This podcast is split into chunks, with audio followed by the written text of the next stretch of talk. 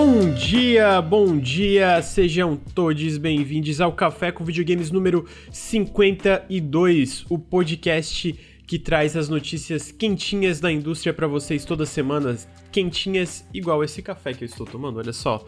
É, estamos aqui com o Café com Videogames número 52, sendo gravado no dia 24 de agosto, uma terça-feira.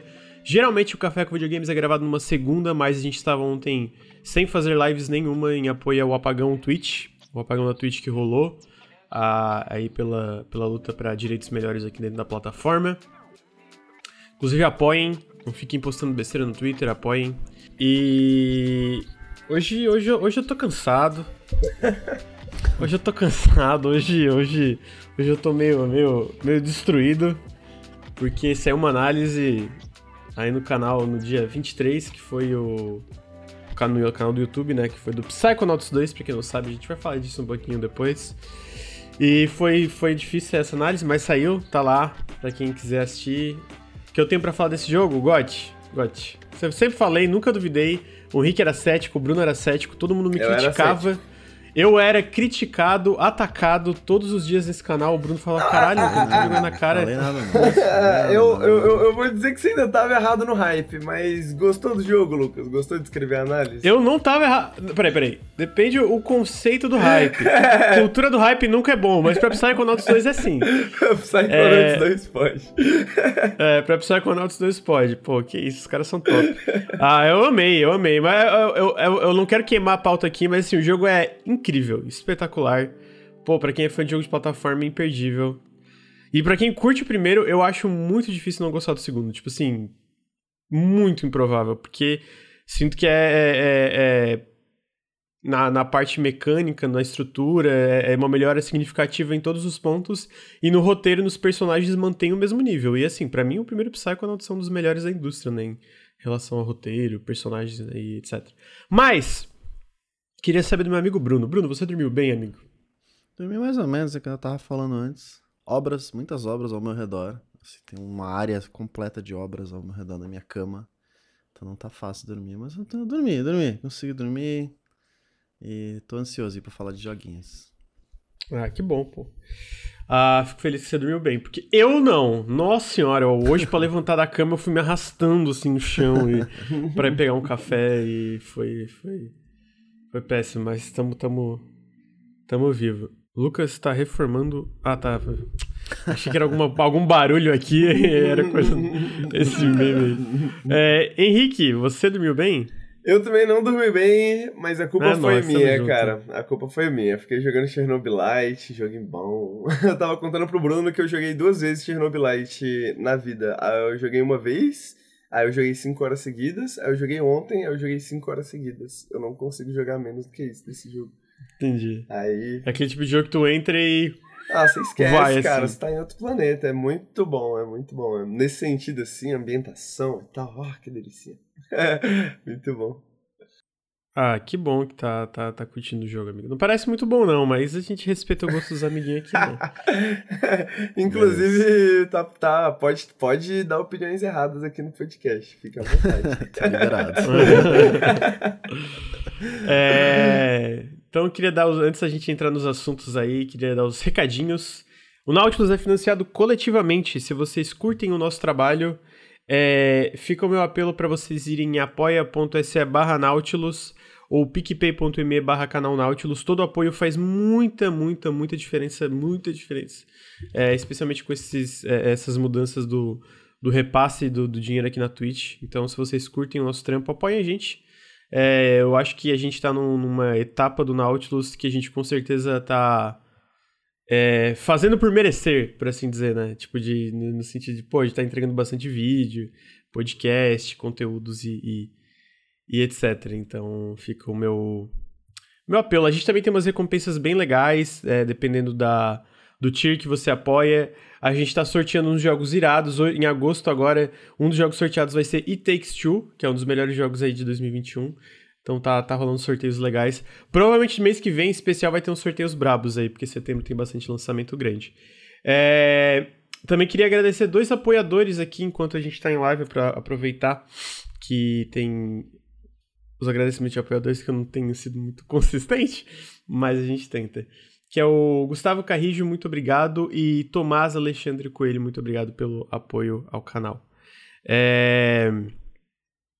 Queria também lembrar, se você está estudando no feed, sigam a gente aqui em, é, em twitch.tv barra Nautilus Link. É, a gente faz live basicamente todos os dias. O Café com Videogames é gravado toda segunda-feira às nove e meia da manhã.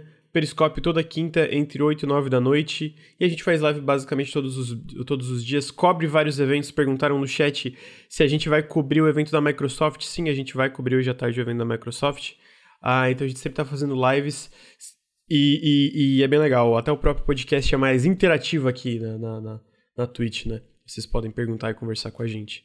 É, se você é, está na, na Twitch assistindo agora, fica o meu apelo para dar um sub. Apesar do, do repasse ter sido menor, a gente ainda é, é, precisa do sub. Todo sub faz muita diferença.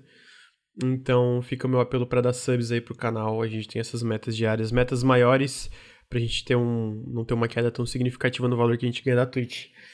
É... E a última, o último. Antes, na verdade, antes de eu fazer o último recado, eu quero agradecer a todos os subs que a gente teve enquanto eu tava conversando aqui. Ah, primeiro, muito obrigado pro Sodre, que deu sub no grupo 1 antes da gente entrar em live. Coin, muito obrigado pelos 16 meses de Prime. Rafael, muito obrigado pelos 6 meses de Prime. Vladerson, pelos 14 meses de Prime. Rafa Ranulfo, pelos 2 meses de Prime. É... Eu, eu cortei a mensagenzinha do Baltônico, mas eu vou ler ela. É, Tinox, muito obrigado pelos 18 meses de Prime. Gui Lucena pelos 11 meses de Prime. Baltonic pelos é, 9 meses de sub. Cara, muito obrigado por serem tão incríveis e focados em trazer esse conteúdo. Pica demais. Beijos de luz. Mãe, quero bolacha Maria. Muito obrigado pelo, pelo, pelo elogio. E, e é isso aí, bolacha Maria. ah, e o último recado, que não menos importante, a gente está sendo agora no mês de agosto para o mês de setembro, embaixador de EBAC, uma parada muito top, eles estão dando uma força muito grande pro canal. E para quem está interessado no, no, no, nos cursos da EBAC, EBAC é a Escola Britânica de Artes Criativas, eles fazem várias, é, vários seminários virtuais aí em relação ao desenvolvimento de jogos, e eles têm vários cursos muito, muito, muito, muito legais que você pode dá uma olhada na página deles dando exclamação EBAC ou apontando o celular para a tela com a câmera aí no QR Code que está na tela agora. Se você está no feed, está estando no feed, o link vai estar na descrição do podcast. Tá tendo até 60% de 60% de desconto até o dia 31 de agosto. Existem várias, várias, é, é, é, vários cursos para é, tanto profissionalizantes como de coisas mais específicas.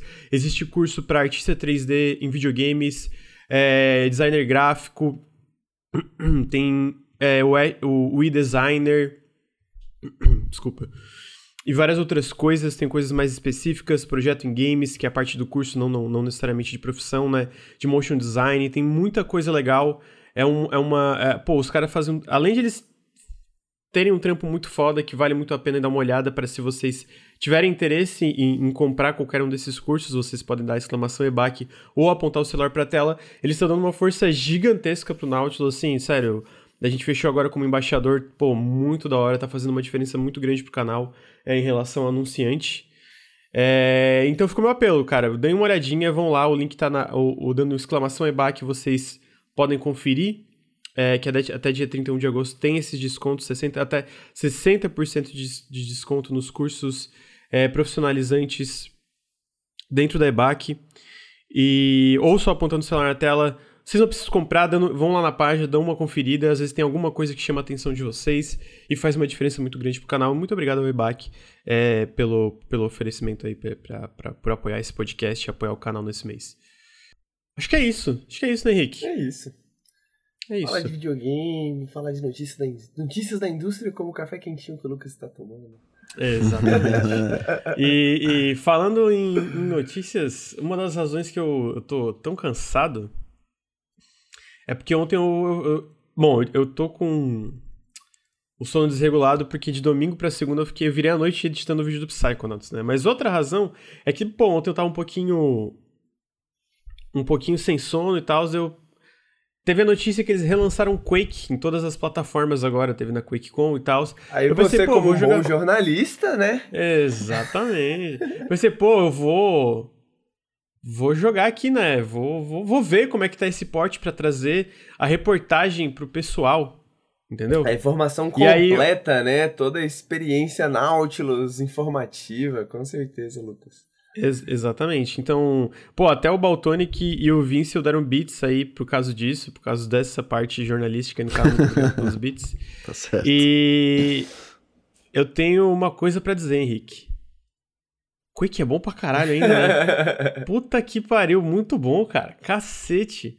É, a informação em si, a informação que eu trago é que o jogo foi relançado semana passada, agora em todas as plataformas. É, foi o Quake 1, 2 e o 3, né? O Quake 1, Quake 2 e o Quake 3 Arena, mas foi principalmente um teve todo esse trabalho, retrabalho visual, né? A Night Dive Studio que trabalhou nesse, principalmente a Night Dive, não só eles, mas principalmente eles foram responsáveis por esse relançamento. É, foi lançado, relançado para PC, para Switch, para Xbox e para PlayStation. Tem, tem é, crossplay entre todas as plataformas, tanto no PVP como no co-op. que é o que é muito legal, especialmente para um jogo tão antigo, né, tão velho. E é, alguma, alguns dos outros detalhes é que ele tem suporte a 4K, widescreen, tem os modelos melhorados que a Night Dive refez, tem iluminação melhorada, depth of, depth, profundidade, depth of field, qual é a tradução de depth of field? Profundidade de campo, eu tava na dúvida se era de campo. E a, tem a, também a trilha sonora original do jogo, que pelo que eu entendi não estava disponível no, no que, que, tinha no Quake anterior, né? Eu acho que teve algum problema em relação aos direitos autorais e agora tem a trilha sonora original do. Esqueci o nome do cara. Perdão, vou deixar aí. E além tem o jogo original, mais duas expansões do jogo base que tinham na época, e mais duas expansões novas. Uma pela Machine Games, que já tinha sido, já tinha sido lançada faz um tempo, e uma outra completamente nova. Os cinco dentro do Quake 1 e também tem Quake, Quake 64 disponível e mais mods e missões por fãs gratuitas que vão vir, vão vir aí. Vem aí, né? Então, eu tô. Primeiro eu tô impressionado. É, Trent Reznor, Reznor, muito obrigado, Dendi. É, eu fiquei impressionado, assim, todo o retrabalho, né? Eles relançaram, aumentaram 5 dólares, 15 reais o preço aqui no Brasil, tá 30 reais agora o preço, que eu acho, assim, um preço bem, bem justo, sabe? Tipo, pô, 30 reais vem bastante coisa, é, é, é, funciona muito bem em qualquer plataforma moderna, que a gente sabe que isso é um grande problema da indústria hoje. Também tá no Game Pass, pra quem tá, tá interessado. Eu, eu pessoalmente estou jogando pelo Game Pass, tá rodando super bem. E aí a minha maior surpresa é quão bom. Bom, não que seja, era, não que fosse pra ser uma surpresa, né? Não é um clássico à toa. Mas, cara, o jogo é muito bom ainda hoje em dia, sabe? Muito, muito bom. Eu tava jogando antes da live, agora, inclusive, antes do Café com Videogames. Cara, é muito gostosinho de jogar, a exploração é muito boa. Eu não sei se vocês dois já jogaram Quake. Eu sei que o Bruno curte muito Doom clássico, se eu não me engano. Se estou falando eu amo Doom clássico. Eu joguei um pouco do Quake. Eu lembro de sentar para jogar e grudar, entendeu? Já na época. Então, daí depois que saiu esse remaster foi esse fim de semana, né? Semana passada. Eu fiquei, cara, tem que jogar, tem que voltar a jogar, tem que voltar a jogar, mas não deu tempo de jogar, então eu tô super animado pra jogar um e o dois, que eu nunca joguei, nunca terminei. Uhum. Eu nunca joguei nenhum, sabe? E aí eu tava tipo. Ah, mano, eu vou jogar agora. Eu tô, tô, tô, tô, tô nessa fase de Bomber Shooter, né? É. Porque a gente, tá, a gente tá vendo essa, essa popularização de jogos estilo de Quake. E é engraçado o, que a gente nunca tinha um, um, uma versão moderna do Quake 1 é, que era tão boa. O Quake antes disso, que era Quake Live, uma parada assim, ele era cheio de probleminhas. É, e agora é realmente uma versão top, assim, né? Que é muito fácil de jogar, não tem problema nenhum. É, e.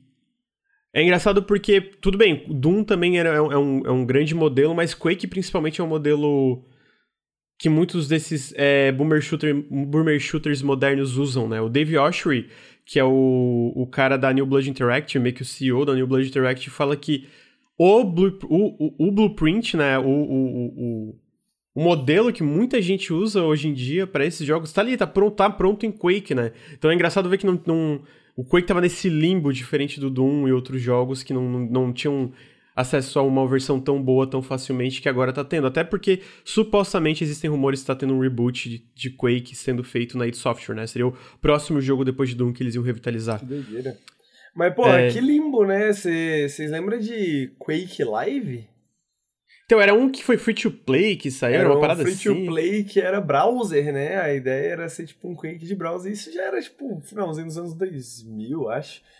E Até que funcionava bem, mas não tinha muitos jogadores, né? Não tinha muitos jogadores assim. Tipo, porra, já tentaram.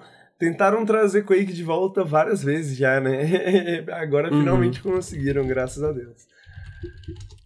É, o, eu, eu acho que o lance do. Inclusive, esses retrabalhos visuais, pelo menos a parte básica de, de funcionar melhor, eu tenho a impressão que o Quake 2, o Quake 2 e o 3 não tiveram porque eles são bem diferentes, né, do, do, do visualmente a engine e tal, né.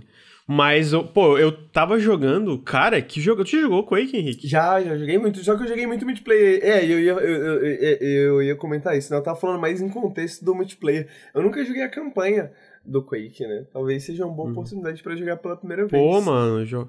Cara, eu tava jogando ali, eu tava tipo, cara, que joguinho gostoso, sabe, tipo... É a progressão dele, eu não, eu não joguei muito do Doom clássico, né? O Doom clássicozão, assim, então eu não, eu não tenho a, a certeza se é assim que funciona, mas eu sinto que eu tava jogando que ele sabe equilibrar muito bem combate e, e, exploração e segredinhos. E, pô, a ambientação dele é muito, sei lá, é muito diferente. Essa parada meio medieval, tá ligado? Uhum. Nada vi uns caras com espada te atacar. Eu fiquei, que isso, mano? Aí tem uns fantasmas voando na tela. Então, tipo assim, me pegou. Por um lado, eu tinha a ideia que era mais assim, né? Essa parada meio medieval e, e, e, e demônios medievais, essa parada de meio que magia e misticismo. Tem até Mas... um bagulho Lovecraftiano na parada. É, um bagulho meio Lovecraftiano, de, de é, terror cósmico, né? Elder hum. Gods, assim. E... Mas jogando assim, eu tava, cara, que jogo gostoso de jogar. Como. É uma mistura muito envelheceu... louca, né, mano? É eu gosto muito, muito das temáticas de Quake, pelo amor. Isso. É, não, e eu tava lendo uma matéria e a gente tava falando, tem no Rock Paper, eu recomendo muito do Robert Chen, que ele tá, com, ele tá meio que. É meio que uma retrospectiva de Quake, como ele chegou onde ele chegou, né? E, e até o próprio desenvolvimento dele foi meio, meio conturbado hum. e tal, e fala, né? Tipo, ah, tinha o. o, o é, são quatro, meio que quatro capítulos do Quake original ali, alguma parada assim. E um aí foi, tipo, encabeçado pelo pelo, pelo Romero, que era o, no mesmo estilo assim do Doom, algumas paradas. Outro era encabeçado por outro cara que tinha uma ideia meio Lovecraftiana pra parada. Aí a junção de tudo é meio caótica, assim, é uma, essa, essa coisa um pouco a, a, a diferenciada na temática, né? Então, eu, pô, eu tô jogando, mas a parte mais me pegou surpresa é quão gostoso ele é de jogar ainda, né? O que faz sentido, considerando que muito boomer shooter pega dele, né? O próprio Dave Walsh fala, cara, ele é o blueprint, né? Mas eu fiquei, eu, eu, eu confesso que eu fui pego de surpresa, não achei que eu ia gostar tanto assim, né? É, então, o, tô... os Doom, Doom 1, Doom 2, Doom final Doom lá, eu joguei, não faz muito tempo que eu joguei de novo, e, tipo, é um jogo que eu não consigo parar de jogar quando eu começo sabe? Tipo, o bagulho flui, cara. O bagulho vai embora. E o Quake é meio que a evolução dessa fórmula, né? Tipo, é o ápice. Maior daquela época. Maior e melhor. E mais bonito. Então, tipo, é. faz sentido ele fluir do mesmo jeito. Eu quero muito jogar. Joga, joga. Ah, pô, tá, no, tá em todas as plataformas agora, é muito fácil tu, tu jogar, né? Uhum. Fala, Henrique. É, não, eu, eu, eu ia fazer um comentário que até bate com algo que eu li no chat sobre uh, o jovem hoje, que era outra kill, né? Porque eu tava pensando em Devil Daggers, né? Devil Daggers é tipo um jogo de 2016, é um dos meus favoritos, assim, e tal. E ele não tem a parte da campanha multiplayer, ele é um jogo meio endless, né? A ideia de você pegar sobreviver o máximo de tempo possível. Mas eu, eu lembro que por muito tempo eu fiquei, mano, porra, queria outros jogos com a pegada de Devil Daggers e tal. Aí ontem a Letícia me perguntou de Devil Daggers e eu falei, é mesmo, né? Devil Daggers. Hoje em dia tem vários jogos nessa pegada, né? Tipo assim, de alguns anos pra cá, se você gostava desse tipo de coisa, você não tinha muitas opções, né? Uhum. Agora, porra, tem Quake, tem Ultra Kill, tem várias paradas, né? Isso que é, é, é, é depois parando pra pensar, eu não li a matéria ainda, mas parando pra pensar no nome Renascência do Quake, né? Assim, de certa forma, faz sentido, né, mano? Faz todo sentido. Uhum. É, o que, eu, o que eu mais gostei é versus o Doom, que eu joguei um pouco ali do, do é, em live um dia, é que eu sinto que o Doom. E, de novo, não é uma crítica pro Doom, porque eu tava curtindo, e, de novo, até pela, pela época que ele saiu, né? Mas eu sinto que o Doom, ele é muito mais combate. Assim, mesmo que ele, ele tenha uhum. um pouco de exploração, ele é mais combate, digamos ah, assim. Doom, Doom ainda eu... é outra época, né? Uhum. E eu sinto que o Quake, ele é um pouco... Ele ainda é principalmente combate, obviamente, mas eu sinto que a forma que ele dosa isso com, com a parte de exploração do cenário. Eu joguei de novo, joguei uma, uma hora, duas horas, mas tipo, me pegou um pouco de surpresa, sabe? Foi tipo, ah, pela vibe de, é, de, de Boomer Shooter, eu esperava, eu esperava mais combate, combate, combate, é combate porque... versus. Sabe? Sim, não, total. É porque, tipo, o Doom, o Doom, ninguém nunca tinha explorado um, um FPS daquela forma, né? Então, tipo, o, é, o, no caso do Doom, o simples fato de você ter um mundo 3D que você pode andar e atirar uhum. nos, no, nos uhum. bonequinhos, isso já era, porra. A gente nunca fez isso antes, né, cara? E, e, e então eu acho que faz todo sentido, né? Tipo, o Quake. Até porque o Quake ele tem um, um, um foco maior na própria movimentação, né? Tipo, a, a gente, pô, reconhece o Doom como o clássico da, da, da ID. Mas não tem um jogo da ID que tem a movimentação de Quake, né, cara? De pular e jogar foguete e ser lançado pro outro lado do mapa e, e, uhum. e essas paradas assim. Então, é, é, eu acho que é aquele momento de. O Quake é aquele momento mais maduro, né? Dessa, uhum. dessa fórmula, assim, né? Dessa ideia, desse modelo, assim, né? Sim. Ah, pô, eu, eu, eu, eu fiquei feliz, eu gosto, eu tô tentando, eu quero. É jogar mais jogos que eu deixei passar lacuna, assim, né? Eu tô jogando, eu joguei Super Metroid, a gente falou no Periscope, eu quero jogar Castlevania e tal, e eu pensei assim, pô, mano, eu curto muito FPS, sempre curti, né? E eu acho que até FPS eu diria que eu tô bem. Eu, eu, eu sou mais inteirado nos clássicos do que necessariamente Metroidvanias e afins ou outras coisas que às vezes vinham de consoles, né? Porque quando eu era mais novo eu jogava mais no PC do que em, em, em videogames, né? Tirando Super Nintendo e tal, Zé. Então eu pensei, ah, mano, eu vou, eu vou testar aqui, quero ver, a gente já vai. É, a gente já vai falar dele no Café com Videogames, né? E aí eu fiquei até mais tarde, eu fiquei tipo assim, fiquei, ah, só mais. Só... Aí eu fui ver, tipo três e meia da manhã. Só mais um pouquinho. Tudo pelo jornalismo, tudo pelo jornalismo.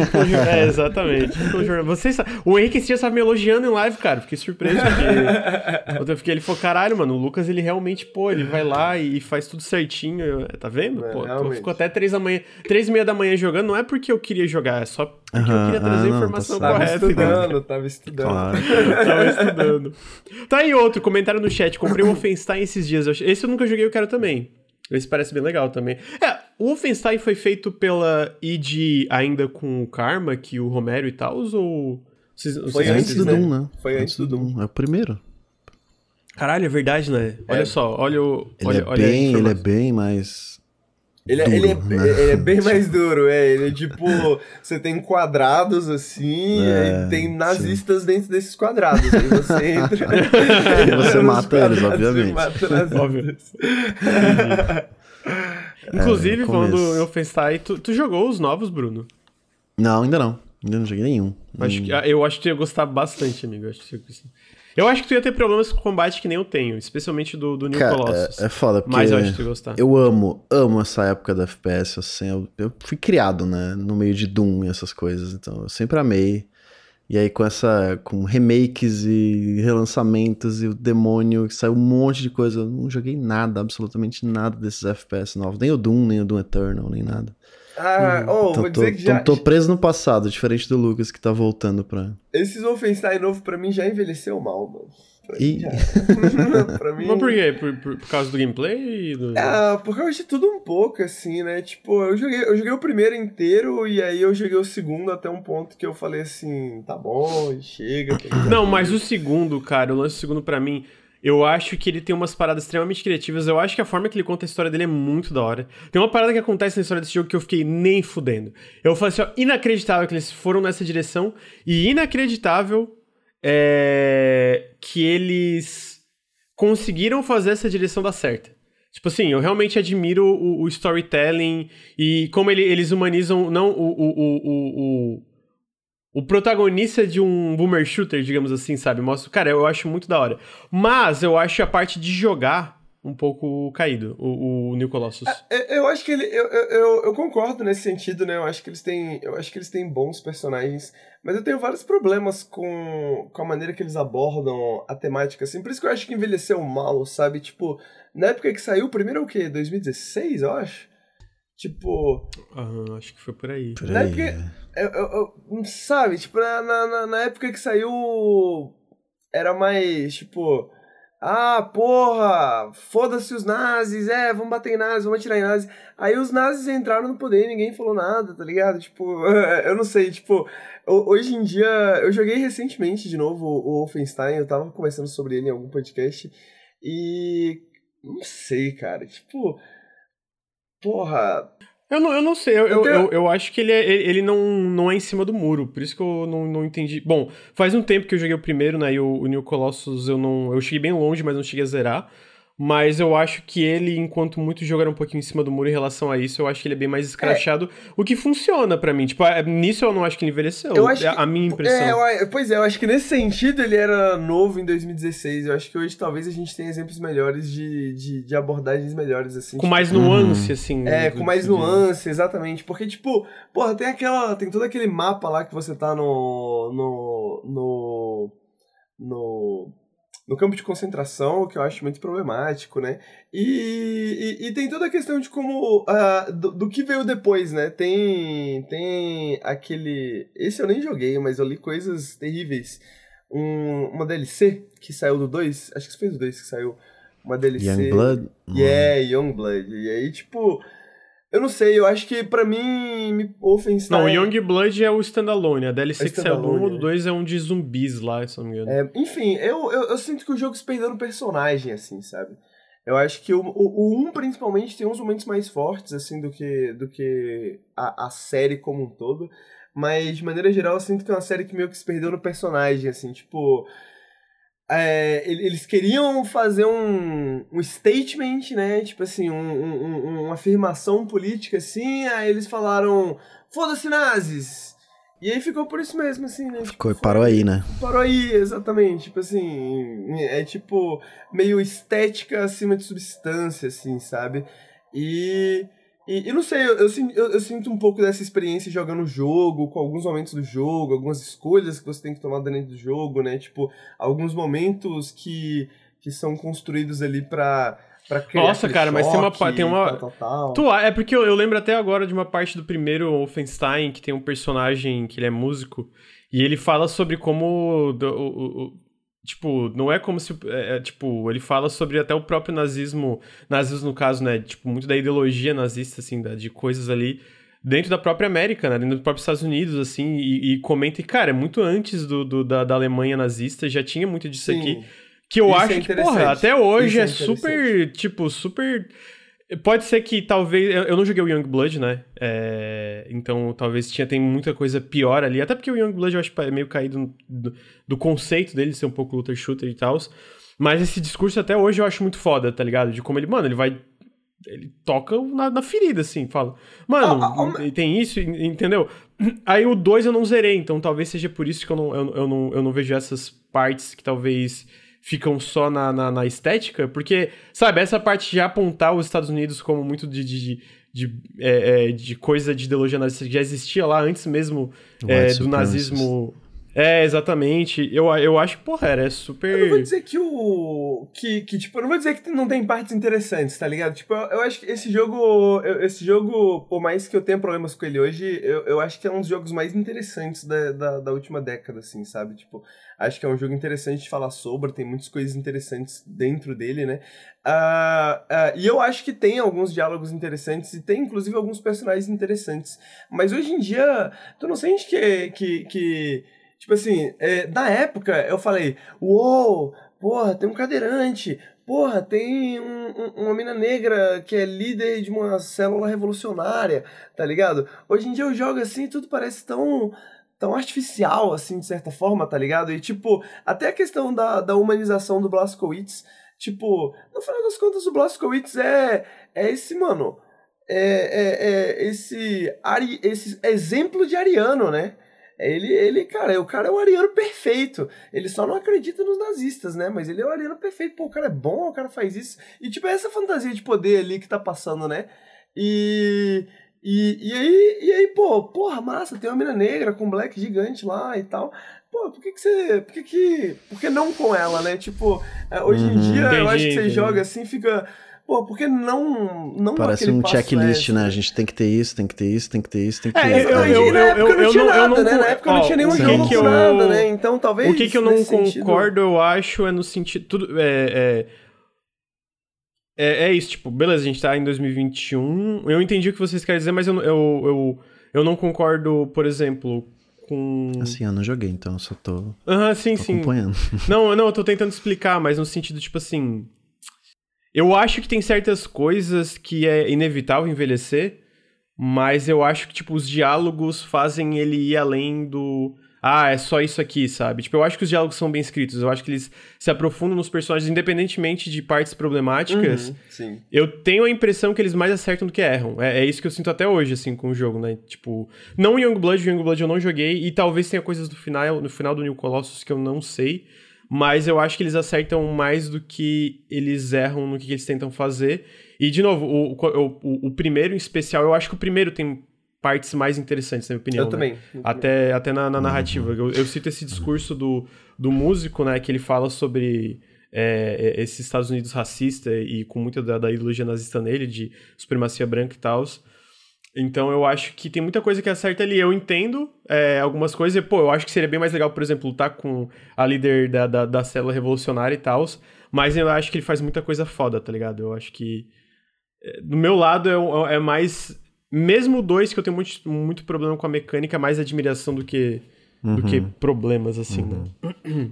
É, eu acho que é um jogo que, porra, tem muita coisa escrita sobre esse jogo, então acho que, mano, é isso. Vale a pena jogar só pra só pra poder pra debater. debater o assunto, é, ler os bagulhos e tal, porque eu acho que no mínimo, no mínimo é isso, né? Independente de qualquer coisa, é um dos jogos mais interessantes, assim, porque ele aborda muitos temas interessantes e uhum. uh, na época, como eu falei, né, tipo, era um bagulho novidade, eu acho que é interessante, e eu, eu, eu, eu acho que envelhecer mal, mas é, eu acho que é até um, um interessante, uma fotografia interessante, assim, digamos da estética política da época, assim, sabe? De 2015, 2016, assim, uhum.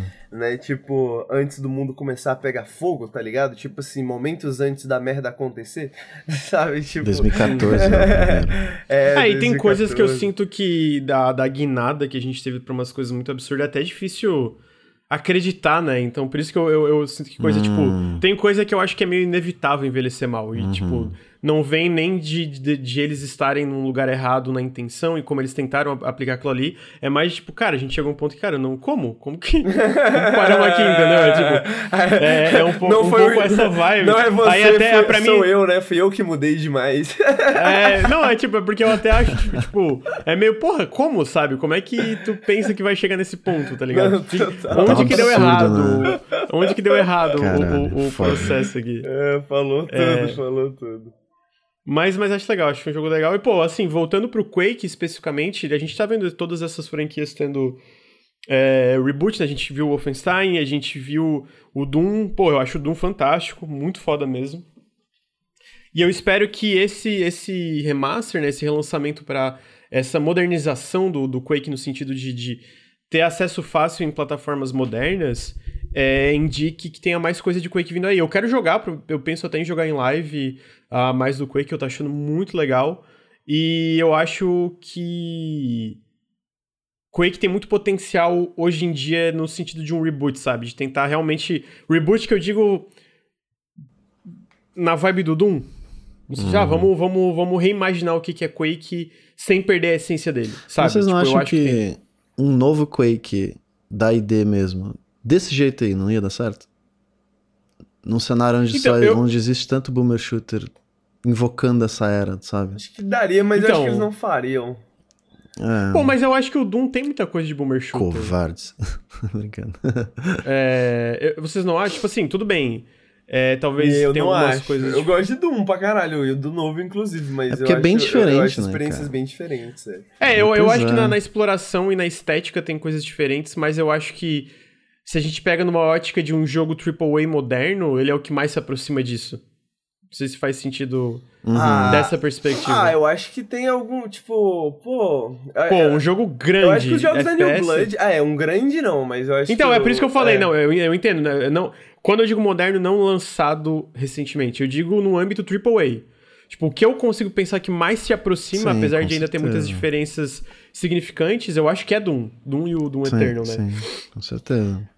Até é. o Doom Eterno na estética, em como ele puxa coisa bem, tipo, mano, tem coisa no cenário que é só para mostrar que é um FPS, videogame, exploração e tiroteio, sabe? Tipo, ah, aquelas coisas que tem que atirar, um, uma mira no meio do, do ar, tipo, cara, tu pensar ah, é, é, em contexto de lore, né, que tem muito jogo que se importa, em contexto de mundo, construção de mundo. Por que, que tem essa mira no meio do ar? Foda-se, mano, não, não importa porque, é só pra tu jogar o videogame, tá ligado? Então, tipo, nesse sentido que eu acho que a se própria, aproxima mais, né, de um ambiente... A própria movimentação, um né, dele.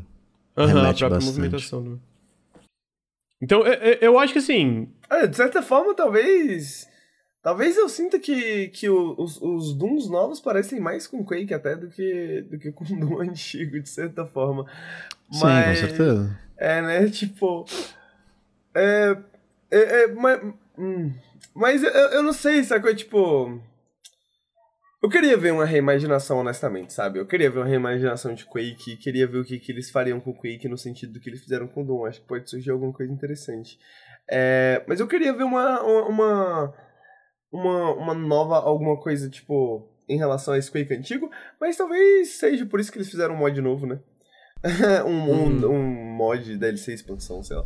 É, uhum. Então então não sei, não sei o que eu queria não, o que, que eu queria mais. eu queria os dois. Não sei o que eu quero. eu queria os dois, queria os dois. Uh, eu queria eu queria o mundo do multiplayer de Quake de volta, mas eu acho que esse nunca vai voltar de certa forma, talvez. Então, supostamente o, o, o reboot dos rumores que a gente ouviu de várias fontes corroborando os mesmos rumores é que esse reboot seria uma protagonista femini feminina. É, que seria. Teria single player e multiplayer também. Mas, será, é, mas, mas eu digo assim, tipo, acho que não vai. Acho que o multiplayer não vai pegar daquela. Bom, acho que nem teria como, né? Mas, tipo, uhum. é, eu acho que o multiplayer vai ficar tipo, pô, é Quake, tem multiplayer, né? É, é tipo o multiplayer do Doom novo lá. É, exatamente. Terrível. Tipo, não sei se eles querem fazer igual eles fizeram com Quake, né? Que é tipo, pô. É, o Eterno nem tem, né? Multiplayer. Bora, bora né? jogar Quake 3 Arena, Henrique. Vamos. Bora fazer vamos. um campeonato. Com certeza, pô, eu amo Quake 3 Arena. É muito bom, pô.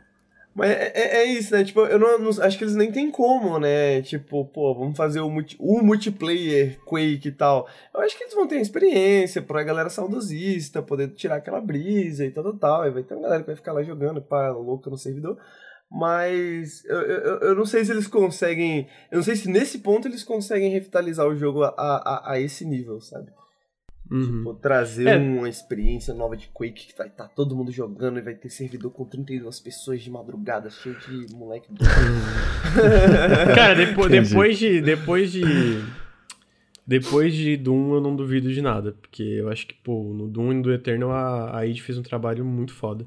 Então eu boto fé. Vamos ver, né? Eu, eu sinto que se tiver rolando de fato um reboot de Quake, vai demorar para aparecer ainda. Por enquanto, eu tô feliz que a gente pode jogar o, um dessa forma que Pô, recomendo, tá muito top o port, tá muito bom mesmo esse... Foi feito pela... Pô, foi uma colaboração, Night Dive Studio, é, a id também, a Machine Games, né, com essa, essa, expansão nova que eles criaram no zero. A Machine Games, no caso, é o pessoal do Wolfenstein. E teve um outro estúdio, se não me engano, que, que, que trabalhou junto também, né, que ajudou na, na, nessa reimaginação. Então tá aí, Quake. Quake e, e só, Boomer Shooter. Só falta um Half-Life 3 aí, o FPS tá salvo. É verdade, esse... Esse é difícil acreditar, mas tomara. é, antes da gente seguir aí pro, pro, pro próximo assunto da pauta, eu queria é, dizer para todo mundo aí que tá na front page que a gente é o Nautilus, a gente faz podcasts e lives de joguinhos diferenciados, de café com videogames toda segunda-feira, geralmente toda segunda-feira às nove e meia da manhã. Estamos aqui falando sobre joguinhos, mais, mais diversos joguinhos. Hoje vai ter live de Psychonauts 2, hoje vai ter... Vamos acompanhar o evento do Xbox, então vai sigam meu canal e, e, e, vejam se curtam o nosso conteúdo, se curtem o nosso conteúdo. É, outra coisa é que quem está aí na live, queria lembrar que essa, esse podcast é um oferecimento da EBAC. Exclamação EBAC, você tem um link que leva ele para a página dos cursos deles, eles estão com 60% de desconto em vários cursos é, profissionalizantes e etc. É, até dia 31 de agosto. Tem muita coisa legal, especialmente muita coisa na área de jogos, que eu sei que a galera que acompanha aqui se interessa. Muita coisa boa, é, são cursos muito bons. É, com, e, e, muita, e eles geralmente pegam muita gente com experiência na área que, enfim, que manda. A EBAC manda muito bem e tá dando uma força gigantesca pro canal. Então, exclamação EBAC, vocês têm o link, o bit.ly. Se não, é só pegar o celular e apontar para a tela que vocês têm o o QR Code que tá na tela que também leva para a mesma página. É, e dá uma, cara, dá uma força gigantesca pro canal. Só vocês acessar, dar uma olhadinha, não, se não tiver interesse acabar não tendo nenhum interesse em nenhum curso, só para dar uma olhada já ajuda muito a gente. É... Então é isso. A próxima pauta é de um jogo que saiu, tá para sair, na verdade, tá para sair. Que eu zerei, fiz uma análise, que é Psychonauts 2, né?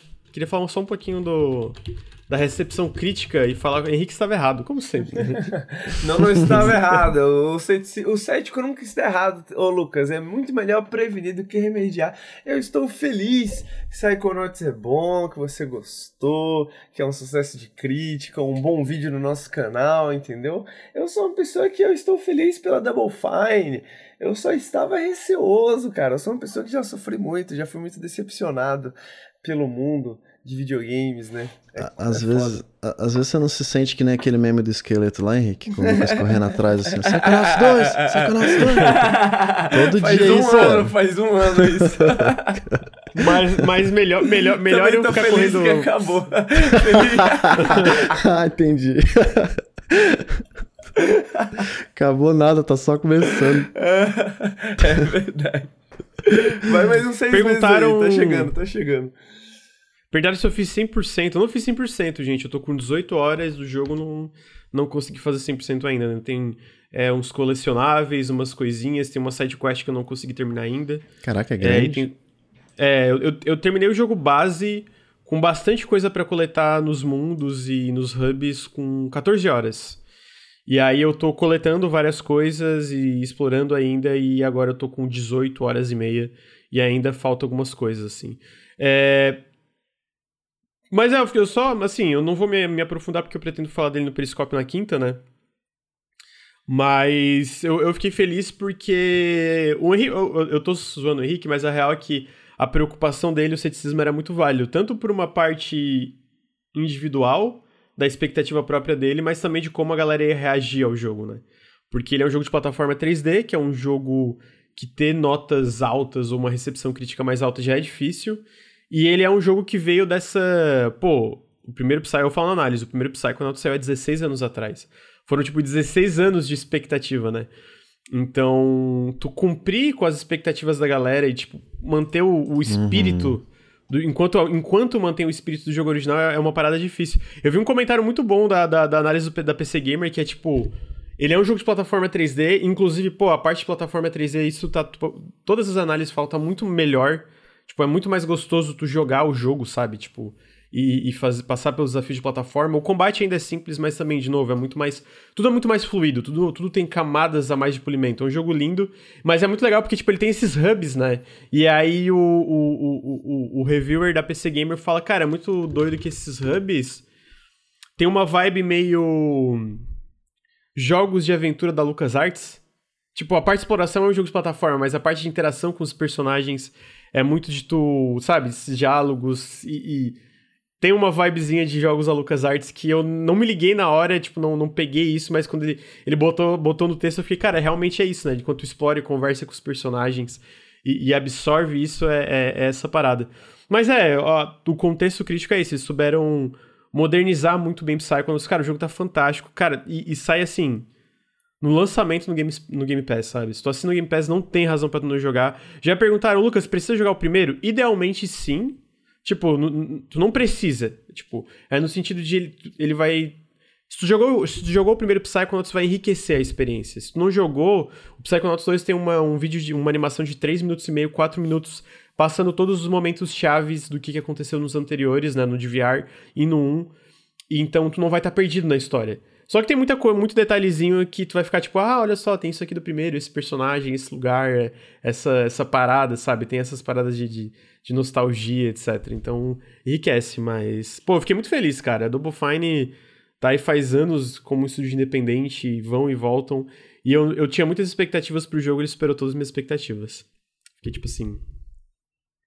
Muito foda mesmo. Tá com 88 no Open Critic. Eu não esperava Psychonauts 2 com uma média tão alta. Porque eu achei que ia ser um pouco mais divisível. Não, jogando, na verdade, eu não achei. Mas eu tava, tipo. Eu acho que eu falei com o Bruno. Não sei se foi contigo, Bruno. Que eu falei assim, ó.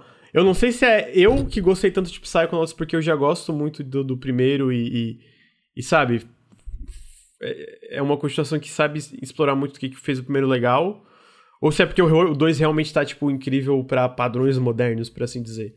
E no fim é, era mais a segunda opção mesmo, tipo, realmente é um jogo incrível mesmo para o que a gente entende como padrões modernos, né? Uhum. É porque a estrutura do primeiro já é muito interessante, né? O único problema é o, para mim, pelo menos, é o combate e a movimentação. Seu pulo duplo é bem triste, não. eu sofro muito não, assim, para me movimentar, o que é um jogo de plataforma é um problema, né? Mas ainda assim é um jogo muito interessante. O 2, só de ver, cara, você já sente que o pulo duplo é muito mais preciso, muito mais ágil. Todas as habilidades estão ali, sabe? São muito mais interessantes. Então, tipo, é meio que a realização da fórmula. Pô, se a fórmula já funcionava na época, então faz sentido hoje ela ser tão. É, appraised, eu não sei como é que é em português, esqueci. Praised. Bem avaliado? É, elogiado? Elogiado, isso. Obrigado. Às vezes foge umas palavras, né? Foge, foge. Mas, Lucas, eu queria saber: Psychonauts 2 ou Outer Wilds? Ah, não começa com essa palhaçada, não. Pra quem tá escutando o feed, teve um cara que comentou no, no YouTube que eu fiquei, eu, eu, eu fiquei, eu, estranhei, o que, que é isso? Que é, isso aqui é um filme? Não tô entendendo. É, que foi tipo, pô, legal que o Lucas gostou, mas tô triste que ele parece dar mais valor a esse jogo do que Outer Wilds. Eu sei que são jogos muito diferentes, mas sabe, Outer Wilds eu fiquei, gente, que, o que? O que que tá acontecendo? Não tô entendendo, não faz sentido. Mas, é... Mas assim, joguem Outer Wilds e joguem Psychonauts 2. Mas gostou mais é de Psychonauts, né? Pode falar. Deixa depois. Ah, fala, fala a verdade pro menino, Lucas. O cara quer saber. Não, amigo. Não, tá... são jogos muito diferentes. Henrique, se tu fala pra eu escolher um, eu não escolho, não quero. Não sou obrigado? é isso. Não sou, mano. Cara, não quer se comprometer, não quer decepcionar o comentarista do YouTube. Comentarista do YouTube, você está no coração do Lucas, tá vendo? Cara, assim, ó, eu vou dizer, vou, vou dizer real, eu acho que sim. Outer Wilds impactou mais. Outer Wilds impactou mais. Mas Psychonauts 2 não. Porra, é foda. Eu trocaria Psychonauts 2 por Outer Wilds por causa disso? Lucas falou que não. Outer Wilds é o Psychonauts 2 que ele queria. Meu Deus. é. Mas, pô, tô feliz, tô feliz com a recepção do jogo. A gente vai fazer live dele já. Bom, tenho quase certeza que pode, pelo negócio de embargo, mas vou confirmar. Mas eu pretendo fazer uma live mostrando o começo do jogo e conversando um pouco sobre análise, etc. É... Perguntaram, meu amigo Chops perguntou se o fim do ano fica como GOT. Pô, é possível. Com certeza é um uma das maiores. Um dos maiores. É, é, é, é uma das maiores opções minhas para jogo do ano. Não só minha, né? Tipo, muita gente tá falando também que é, é vibe jogo do ano, assim. Pô, fiquei muito feliz, cara. Fiquei muito feliz. Eu acho que, assim, vocês jogando, vocês vão também, porque é, é, é tipo. Eles pegaram muito bem o que fez Psychonauts especial, sabe? Uhum. E, e, e, e, por incrível que pareça, é difícil fazer isso numa continuação. Ainda mais uma continuação 16 anos depois, né? Então. Fiquei feliz, porque feliz que a recepção geral tá, tá positiva, assim, também. Cara, eu, e, eu, pô, eu, eu, tô feliz. Eu, eu, tô animado pra jogar Psychonauts porque ele parece ser aquele tipo de jogo que. É, é, eu não sei, eu tenho. Eu, eu, ultimamente tenho tido dificuldade de jogar certos videogames, né? Tipo, algumas experiências estressantes. Tem muita experiência estressante no videogame, tem muito videogame que parece tem, trabalho, tem né, bastante. cara? Agora.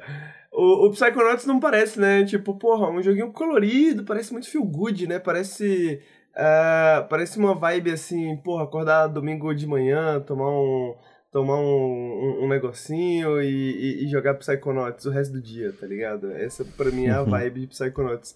Às vezes eu, pra mim falta jogos para essas sensações, esses momentos. Uhum. Uhum. É, ele tem, ele tem, ele tem uns momentos meio. Que nem o primeiro, né? Ele tem uns momentos meio tipo, eita porra, que isso? Calma, vamos. Relaxa aí, caralho, que isso, desnecessário. Mas, é, ah, muito legal como ele lida com tudo. Eu vou me aprofundar mais e falar de mais coisinhas específicas no Periscópio. Mas, assim, eu tô muito feliz com a recepção geral. espero que é, venda bem, muita gente joga no Game Pass, qualquer coisa que seja. Espero que seja um sucesso. E, ô, na moral, eu até tava comentando com um amigo meu, mano, não sei como a Double Fine continua isso. Não no sentido de um Psychonauts 3, mas do próximo jogo da Double Fine mesmo, sabe? Porque, porra, caralho, mano, os caras acertaram muito a mão nele. E ficou, mano, e aí? O, que vem depois, sabe? É, eu quero, eu quero Como... ver, quero ver loucura. É, eu também. É, e eu acho que é um bagulho e, pirado. E, e, eu acho que a Double Fine, talvez pela primeira vez em anos, tá nessa posição, né? Tipo assim, é. É, porra, eles terminaram Psychonauts 2, o jogo que todo mundo queria que eles terminassem, né? Que eles fizessem e tal, tal, tal. Uh, eu acho que no, no, no Janela, no, no, não era o Janela, né? Mas no preview você, uhum. comenta um pouco dos problemas da, da história, né, Lucas? Da, da do desenvolvimento Sim. e tal. E tipo, porra, eu, eu, sinto que eles tinham essa, esse peso nas costas que eles estavam carregando até hoje, né? E uhum. aí, porra, o jogo saiu bem avaliado, né? Porra, tão bem. Agora acho que finalmente eles vão poder se libertar dessa âncora e alçar novos mares. é, eu tô, tô, tô ansioso, tô ansioso pra ver o futuro da, da Double Fine, eu acho que tem muito potencial. Os caras já estão falando Green Fandango 2. Mano, esquece 2. Esquece continuação, É, tudo gente. continuação, gente. Novo, isso é novo. Cara, oh, na moral, assim, como é que tu zera Green Fandango e tu quer uma... Não, mas como? Não tem nem como continuar quer, Green Fandango. justo, justo. Não, tudo bem. Não, justo, querer sim, mas... Espero que não tenha. Double Fine agora tem grana, eles podem fazer o que eles quiserem, gente. Imagina o que, que vai sair da cabeça dessa galera. O trem voltou. ah, não, mano. Mas é, então, e, e, e, é isso, né? Dá pra ver como é, ter a grana faz diferença. Porque, mano, é um jogo extremamente. Cara, ele é lindo, cara. Caralho, ou, oh, na moral. Tem, eu, eu, lembro que quando saiu o Ratchet, eu fui ver. Que a gente lançou análise, eu fui ver curioso. Eu tive, teve alguma coisa de, da discussão na internet, fui ver. Aí era a galera comparando Ratchet com Psychonauts, eu fiquei, ah, mano, ai, meu Deus, Gamer, né? Gamer, pelo amor de Deus. Mas o, o... Quem acha esse jogo feio, vai no oftalmologista. É, vai no oftalmologista. Porque é muito... Bom, tem uns mundos que eu ficava, caralho! Porra. A galera só dá valor pra planta. Porque se a planta tiver tantas folhas, porra, aí tá bonito. Senão, não. É. Porra, vai tomar. Ah, a direção de arte é fantástica, mano. Os caras mandaram, porra, muito bem. É... Psychonauts 2 é um dos melhores do ano até agora? Sim, é um dos melhores do ano até agora. O... Mas eu acho que é isso, né? Não sei se vocês têm alguma coisa para acrescentar, porque o jogo em si a gente vai falar mais no Periscope. E o seu vídeo diz muito, né? Diz muito, diz muito. É isso. Veja o vídeo. Veja o vídeo. A próxima pauta. ah, tá. Tá aí. Enquanto a gente tem boas notícias de, uma, de um lado aqui, né? de um joguinho publicado pela Microsoft, teve outra muito triste. Bom, eu pelo menos fiquei muito triste. Que eles anunciaram que o, o Halo Infinite ele vai sair sem o modo Forge no lançamento, mas o que eu senti pessoalmente foi que ele vai sair sem co-op, mano. Ele vai sair. Ainda tá previsto pra. É. Pra, pra Holiday, né? Pra final do ano. E teve um update agora final, no, no na semana passada da, da 343 onde eles estavam falando que eles entraram no modo lockdown, né? Basicamente, eles já têm todas as features, a campanha tá, tá pronta, só que eles não conseguiram deixar o co-op pronto do, do nível de qualidade que eles queriam né, em relação a bugs, etc., pro lançamento final. E aí o, o vai sair. O co-op vai sair na segunda temporada do jogo, né? Ele vai ser um jogo como serviço, vai ser dividido por temporadas. A segunda temporada vai ser três meses. É, tá prevista para três meses após o lançamento. Mas eu fiquei muito decepcionado porque por um lado, eu entendo que é uma direção nova para Halo, né? Esse semi-mundo aberto. Eu imagino que tem muitas dificuldades. Ainda mais um jogo que teve um desenvolvimento problemático. Mas, mano, é, cop, Halo, cop de Halo tá meio que no DNA, sabe? Tipo, o co-op tá no DNA de Halo. Eu joguei todas as campanhas no co-op, é uma parada que, tipo, é muito jogado entre os jogadores e, e Pô, eu fiquei triste, mano. O, o, o Forge de boas, tá ligado? Eu acho que eu, eu, entendo, eu imagino que é uma ferramenta que tá sendo expandida e precisa de mais tempo pra polir. Mas o co-op foi tipo. Meio que para mim é. Mano, se eles não conseguiram lançar o co-op, que é uma parada tão essencial que, pô, tu vê na internet, tá todo mundo reclamando, todo mundo criticando que não vai ter co-op. Que estado que vai sair essa campanha, tá ligado? Eu vou, eu vou, vou, eu vou falar em nome das pessoas que não ligam pra, pra single play de Halo. O que a pessoa quer é meter espadada de Covenante e dar tiro de com arminha de Covenante nos outros, Lucas.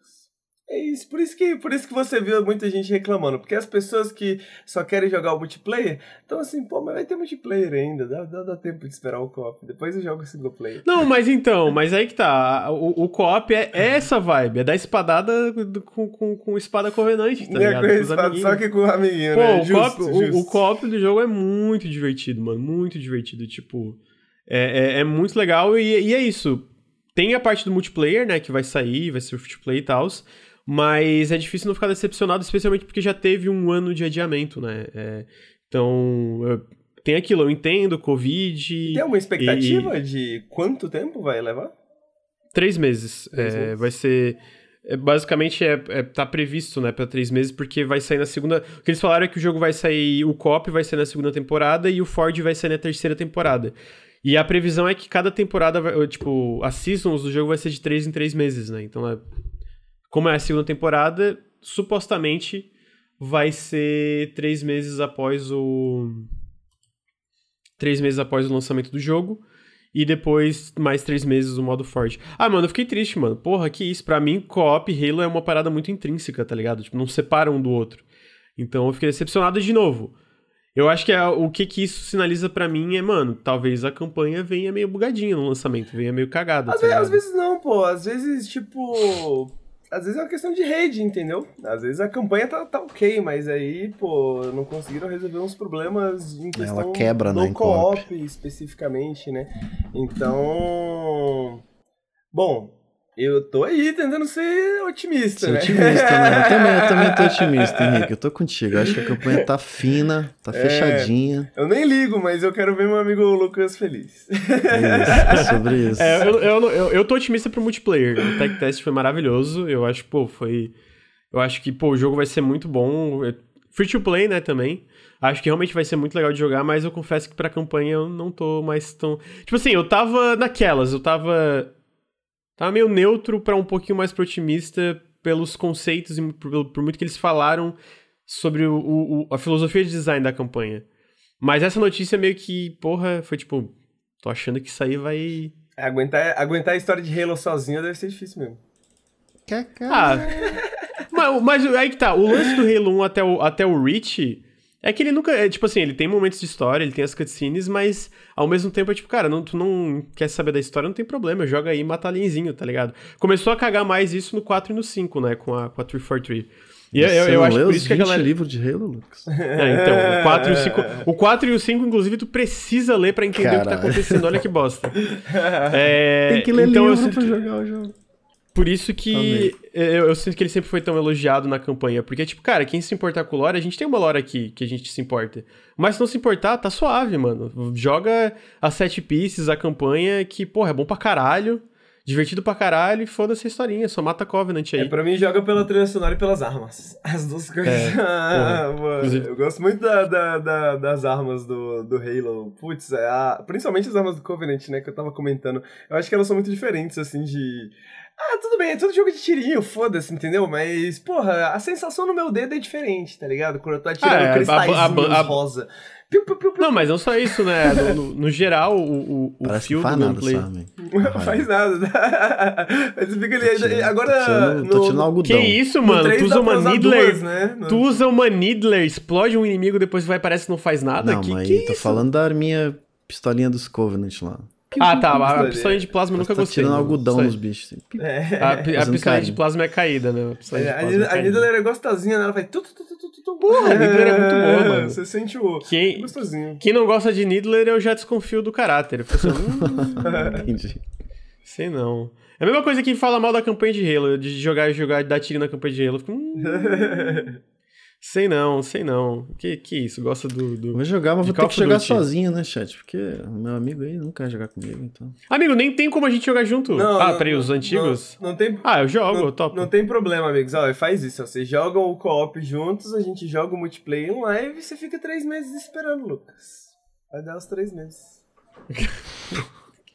Que cuzão, mano. Desnecessário. ah, rapidinho, pô. É pro jogo ficar bom, é. Três vezes. não, mano. Não, eu, tô, eu tô triste. Devia, devia, devia ter cop. Queria que tivesse cop. Devia ter, não, mas queria que tivesse. Eu acho que é uma decepção.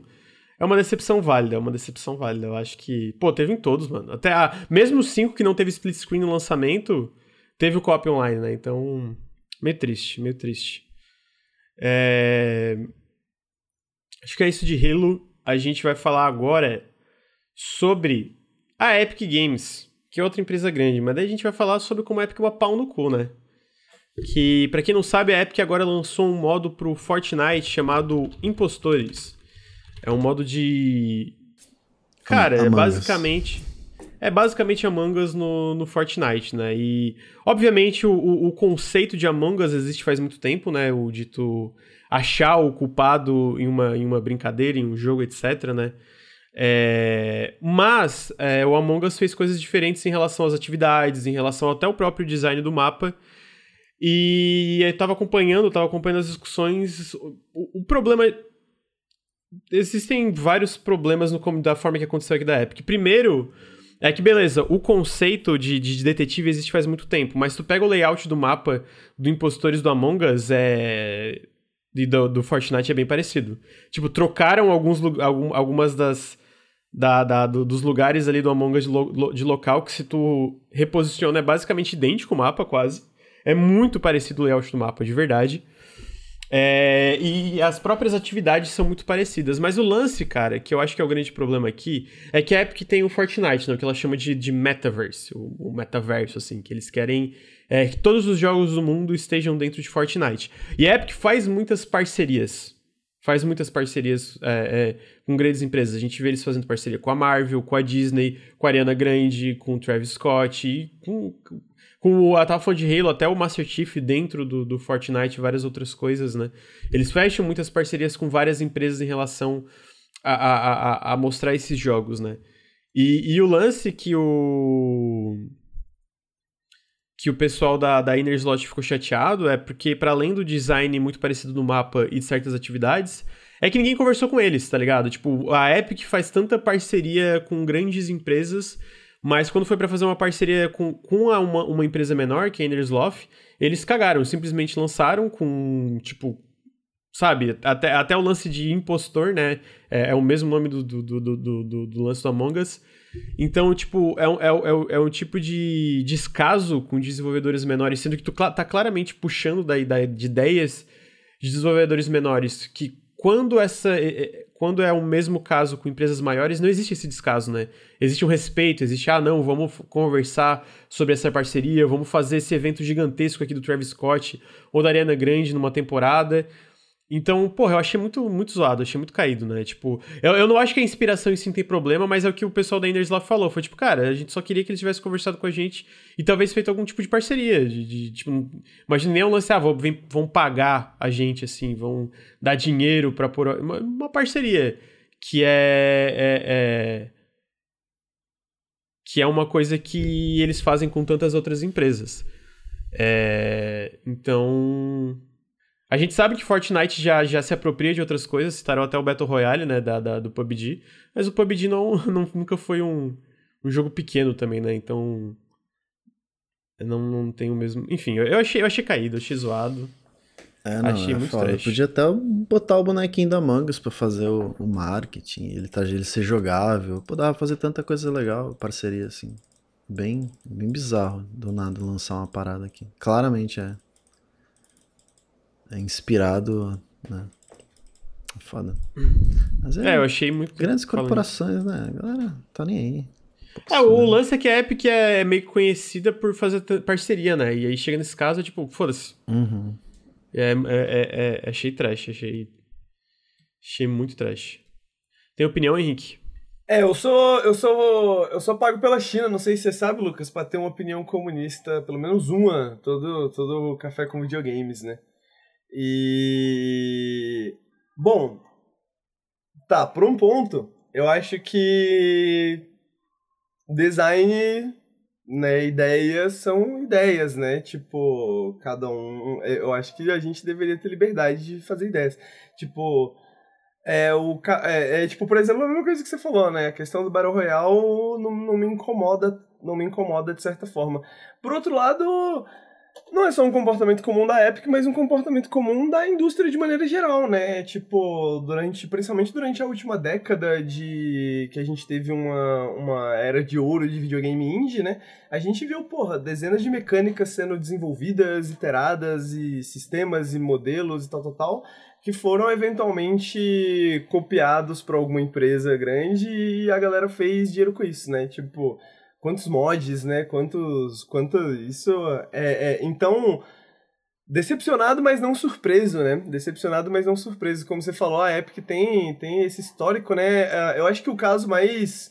mais interessante, da, interessante no, no sentido negativo, né? É o caso das dancinhas, né? Dos emotes de dança do, do Fortnite, que são tirados de às vezes pessoas, muitas vezes pessoas negras, né? Muitas vezes artistas, é, é, artistas de rap, criadores de TikTok e tal, tal, tal. Uhum. Chance the Rapper... Teve até uma, teve até uma, uma, uma um, um, certo tipo de greve, né, de, de, em relação a isso, que eu lembro que uma época muitos criadores de conteúdo do TikTok negros pararam de fazer as dancinhas quando saiu uma, uma música que ficou super popular, porque basicamente era isso, eles criavam as dancinhas e algum criador branco ia lá e tipo é, copiava e aí, tipo, ficava popular, entendeu? Monetizava em os, cima, né? É, os créditos iam pra pessoa que não era criadora da dancinha, uhum. no caso, né? Então, tipo, é, é, então, tipo, acho que eu acho que é problemático de várias formas, né? Mas ao mesmo tempo o que esperar da Epic, né? Tipo assim, é, não, não, não, não, esperava nada de diferente disso, não, sabe? Isso vai continuar acontecendo e nada vai mudar. A Epic não vai fazer parceria se ela não quiser com estúdios pequenos, tal, tal, tal. Sacou? Eu entendo o, o, o pessoal do Among Us ficar se sentindo assim, né? Mas não vai acontecer, tá ligado? Não, não vai acontecer. Não vai acontecer. Ah, a gente só pode falar mal porque não vai acontecer. Não pode. Não, é, com certeza, pode falar mal. É, o que eu quero dizer é só no sentido de que, tipo. É difícil ter. É, é, é, não tem como ter nenhuma, nenhuma expectativa boa em relação. Em relação ao que pode acontecer no futuro, né? Tipo assim, eu acho que o máximo que a gente pode falar é outros criadores indies, sei lá, é se prepararem para isso, né? se prepararem para que isso aconteça, né? Para que isso continue acontecendo. Vai ser um processo cada vez mais natural dentro da indústria, né? Quanto mais o tempo passa. Uhum. É, até teve um. Eu vi uma resposta para um dos criadores do, dos desenvolvedores de Among Us que ele falou: ah, a gente não, não patenteou nada porque a gente não acredita que isso é é saudável para a indústria, né? De fato, assim, de, de tu limitar mecânicas e tal, e conceitos, né? E alguém perguntou, ah, mas como é que tu vai patentear detetive, né? Ou, tem outro nome, né, que era em inglês. Eu vou, não, o lance não é patente, patentear, tipo, o conceito detetive, mas tem coisas... É máfia, né? Que a gente podia... É, o, o máfia, isso. Tem coisas... Tem, tem, é, lobisomem e tal. Mas tem coisas que a gente podia fazer, tipo, é... é a gente podia patentear a forma dos do, das tarefas do Among Us, a é, é, que é, é, é tipo, que não... podia ser mais justo, né? Podia ser mais justo. é, é, pra mim é isso, assim, pô, podia ser mais justo, tipo, podia mesmo, mas não é, é foda. É, é, é, é, muito, é muito caída, é muito caída, a palavra é essa, né? Não, e não só isso, como mostra que qualquer lei em relação a direitos autorais é uma hoje né é uma, uma grande furada porque não protege desenvolvedores pequenos né tipo o que, que é o que, que a, a Inderslof pode fazer nada como tu falou não pode fazer nada além de comentar que tá é, triste é, é... Sim, pelo vai menos contra, eles são bem sucedidos, né? Vai contra pelo os menos, tipo, advogados tipo... da Epic. Exatamente. É, tipo, a, as leis que foram criadas para que você pudesse proteger pequenos criadores, né? Justamente porque você tem é, essas grandes empresas que têm muito dinheiro para poder patentear mecânicas, por exemplo, e tal, tal, tal. E você, né, a ideia é, pô, vamos proteger esses pequenos criadores criando essas leis aqui que impede que você seja processado por colocar um bagulho e a galera falar assim, não, mas isso aqui é do PUBG, isso aqui é do, do jogo tal e tal, tal, tal. Né? E, pô, isso é uma ideia super legal. Só que, como você falou, as leis são... A, a, as leis são weaponized, né? As leis de copyright, as leis de propriedade intelectual são, são, são transformadas em armas, né? Nesse sentido, tipo, pô, vamos roubar criadores indies, vamos roubar o que, que a gente quiser e não tem problema, pô. O que acontecer, aconteceu. A gente tem as leis que protegem aqui. Vocês querem patentear design? Vocês querem patentear propriedade intelectual? Vocês não querem isso. Senão a gente vai patentear tudo que a gente faz. Entendeu? Então, é, fica essa é essa sinuca de bico legal, porque hum. a, infelizmente o, o, o mundo não acompanha a, a, a o, até a indústria, né? Até a, no, no, sentido de inovação, de criatividade, tal, tal, tal, né? Porque, no final das contas, é uma empresa pequena, mas, porra, a Among Us foi um sucesso, um fenômeno gigantesco, né? É, não, isso que eu ia falar, pelo menos eles estão bem, né? Isso que eu ia dizer, tipo, é, é no sentido é, de como uma desenvolvedora independente, eu acho que eles são os maiores sucessos dos últimos anos, e eles devem ter uma grana massa, mas ao mesmo tempo, de novo, é uma equipe super pequena, não se compara aos recursos da Epic, né? E eu, eu entendo a frustração, porque eu sinto que é isso, eles não queriam que. Eles não queriam pagamento. Cara, se, eles, se a Epic faz colaboração com todo mundo, por que, que não pode fazer com eles também, né? Eu acho que essa foi a vibe das postagens deles. Foi tipo, cara, não tem problema usar, sei lá, máfia, detetive. Até, até um cara falou, eu não me importo nem que pegou coisa do, do design do nosso mapa, etc. Mas não custava nada fazer uma, uma parceria, entrar em contato, né? Eu, eu, e, e, e é zoado, né? Porque a Epic se posiciona como essa empresa hoje que é tipo amiga dos independentes, amiga dos indies, se, se preocupa com o mercado, que é, né, de, de, de, de ah, em relação à, Epic Game Store, etc. Mas ao mesmo tempo, no momento que calha pro Fortnite, eles não se importam de deixar de lado uma empresa independente, de fazer o mínimo. Nem é, de novo, não é nem pagar ou fazer, nossa, é uma parceria, fazer o mínimo, assim, né? É tudo, é tudo uma fachada, né? Am amigos dos indies. É, tudo uma fachada, exatamente. Mas sim, eu também, né, estão financiando o Alan Wake 2, então eu vou... Ah, tá. é, passa pano. brincadeira, brincadeira. Falando nisso, usem a nossa tag na Epic Game Store. É, falando nisso tudo, usem a nossa... A nossa... Ah, Quer outro exemplo disso aí, Lucas? É a Disney, a Disney que vai lançar uma série Nautilus e nem falou com nós. É verdade. Isso é um absurdo. É verdade. Também achei um absurdo. É, eu, eu vi, não teve nenhuma conversa, é foda, né, cara? Nem meiozinho, tá cara. É foda essas empresas grandes aí, mano. Não se importa com, com as empresas pequenas. Sem condições. Cara, daqui a pouco eles vão começar a lançar é, vídeo ensaio dentro dessa série de videogame. É complicado. Bloodborne. É, Bloodborne. o mundo, ele está... É muito triste. o mundo é muito triste. Queria.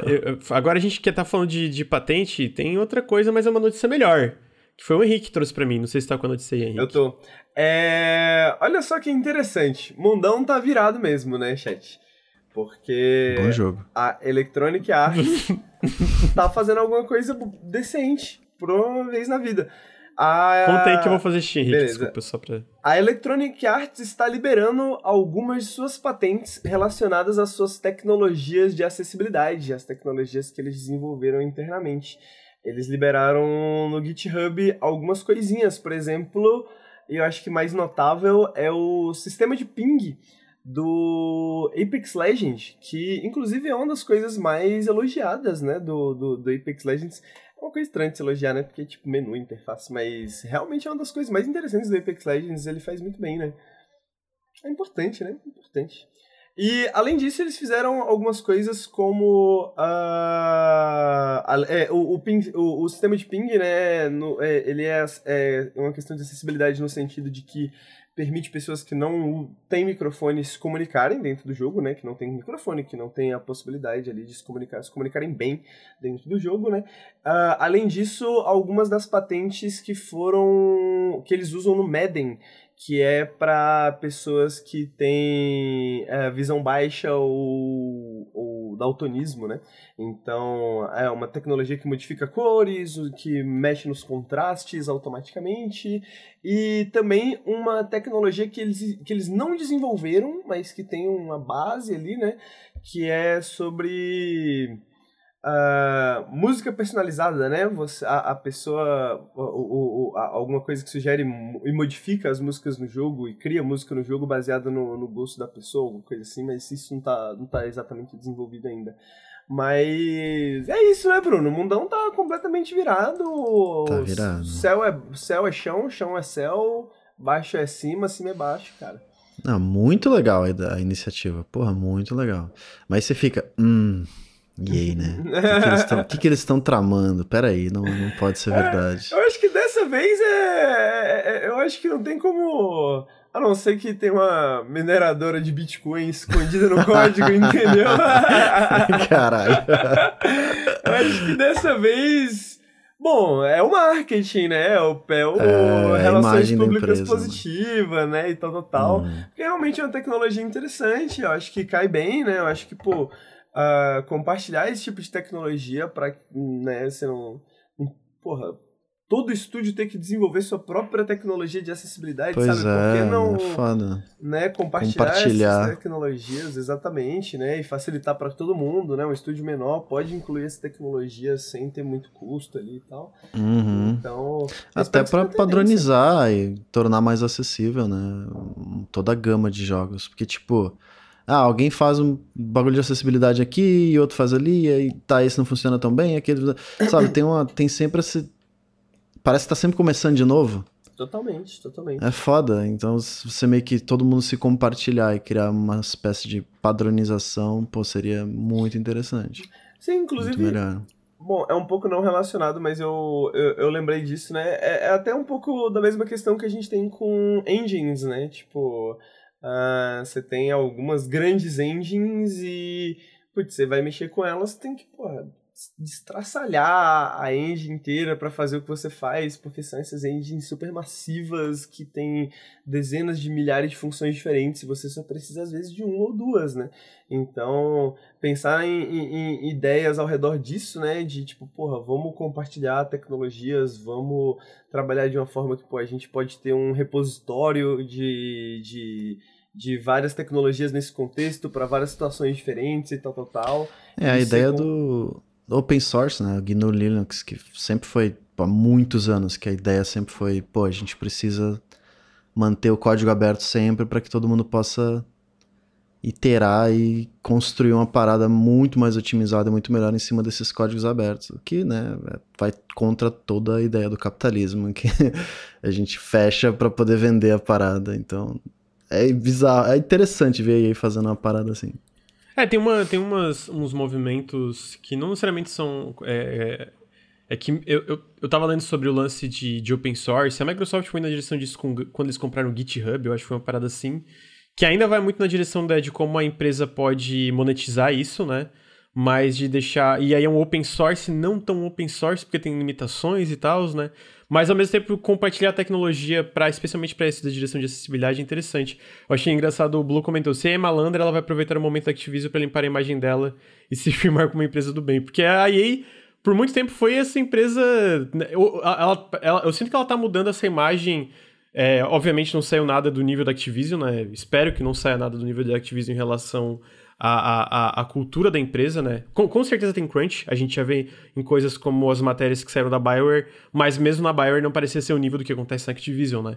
Mas a gente viu eles mudando em relação ao lançamento de jogos, né? A gente vê os jogos que eles estão lançando sendo mais elogiados no geral, com coisas como It Takes Two, é, o próprio Knockout City, né? Que deu uma morrida, mas foi elogiado bastante no lançamento é, o, o, o, a remasterização do, do Mass Effect, o Legendary Edition, e o próprio Apex Legends, que é um, é um sucesso gigantesco. E agora tem esse tipo de coisa também, né? Essa parada de, de desse, desse próprio. O lance de acessibilidade, eu não vi qual, o que, que exatamente que eles estão, tipo, liberando a patente. É, eu, com, eu, eu comentei aqui. Alguns exemplos. É, eu, posso, eu posso resumir de novo. É...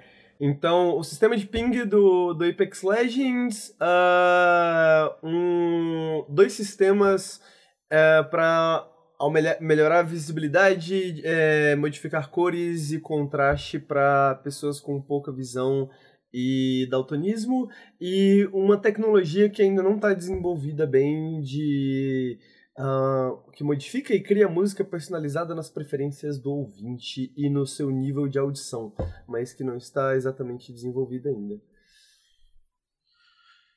Ah, acho interessante, acho legal, acho que, tipo, tem que mais... Eu acho que o Bruno tava falando quando cheguei da do lance, se vocês estavam falando de padronizar, né, tipo, que existem certas padronizações em outras indústrias em relação à acessibilidade ainda não existem jogos, né, e de fato devia ter um, um tipo, algum tipo, né, de, de, de, de movimento para padronizar pelo menos algumas opções que para ajudar as pessoas a jogarem videogames. É, não tem como, tipo assim, é... oh, desculpa, Lucas, pode terminar. não, não, é de, de lance não, era só isso mesmo. Que eu ia é. entrar em outra coisa, pode falar. Não, eu ia comentar só que não tem como, né? Qualquer empresa grande desse tamanho é, é um tete a tete. Qualquer coisa que ela faça. Não existe boa intenção de empresa capitalista, né? Tipo assim, tudo. Tudo é, é, analisa-se o risco e os prós e os contras, né? E tal, tal, tal.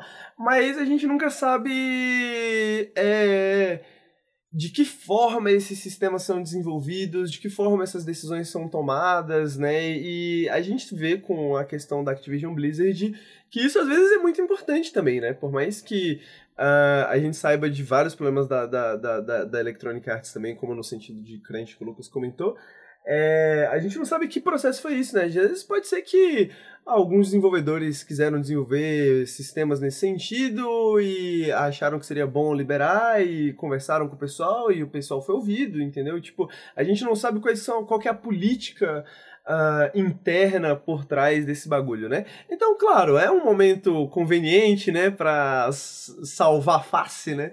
Do save face, assim, né? De tipo, pô, vamos, vamos sair aqui, pô, fazer um bagulho, sair na notícia, ficar bem na fita e tal, tal, tal. Mas eu acho que. Eu acho que.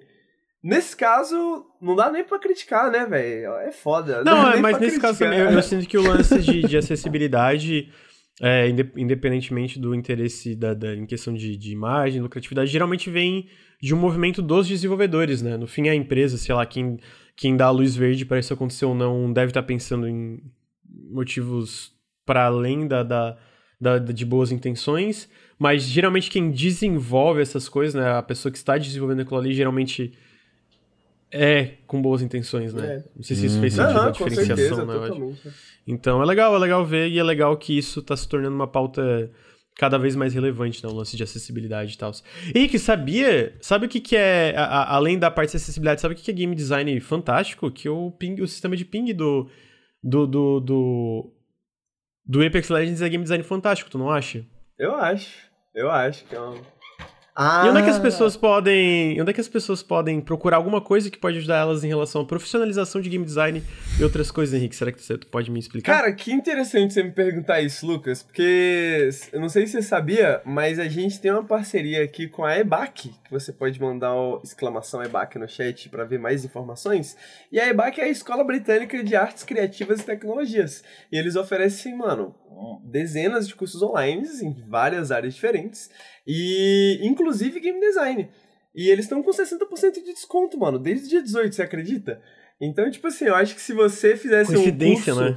de design na EBAC, eu acho que a, a, a gente, por exemplo, estaria muito mais apto para analisar o sistema de ping do, do, do, Apex Legends, né? Até às vezes para, porra, iterar e pensar em como melhorar aquele sistema de ping, né? Pô, é, é, um, é um projeto, né? É uma ideia.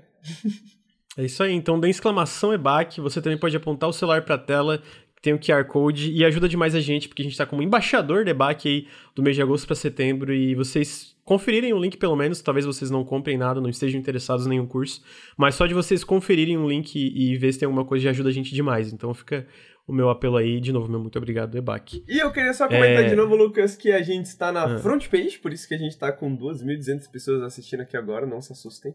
A gente não virou verificadinho do, do, do mundo.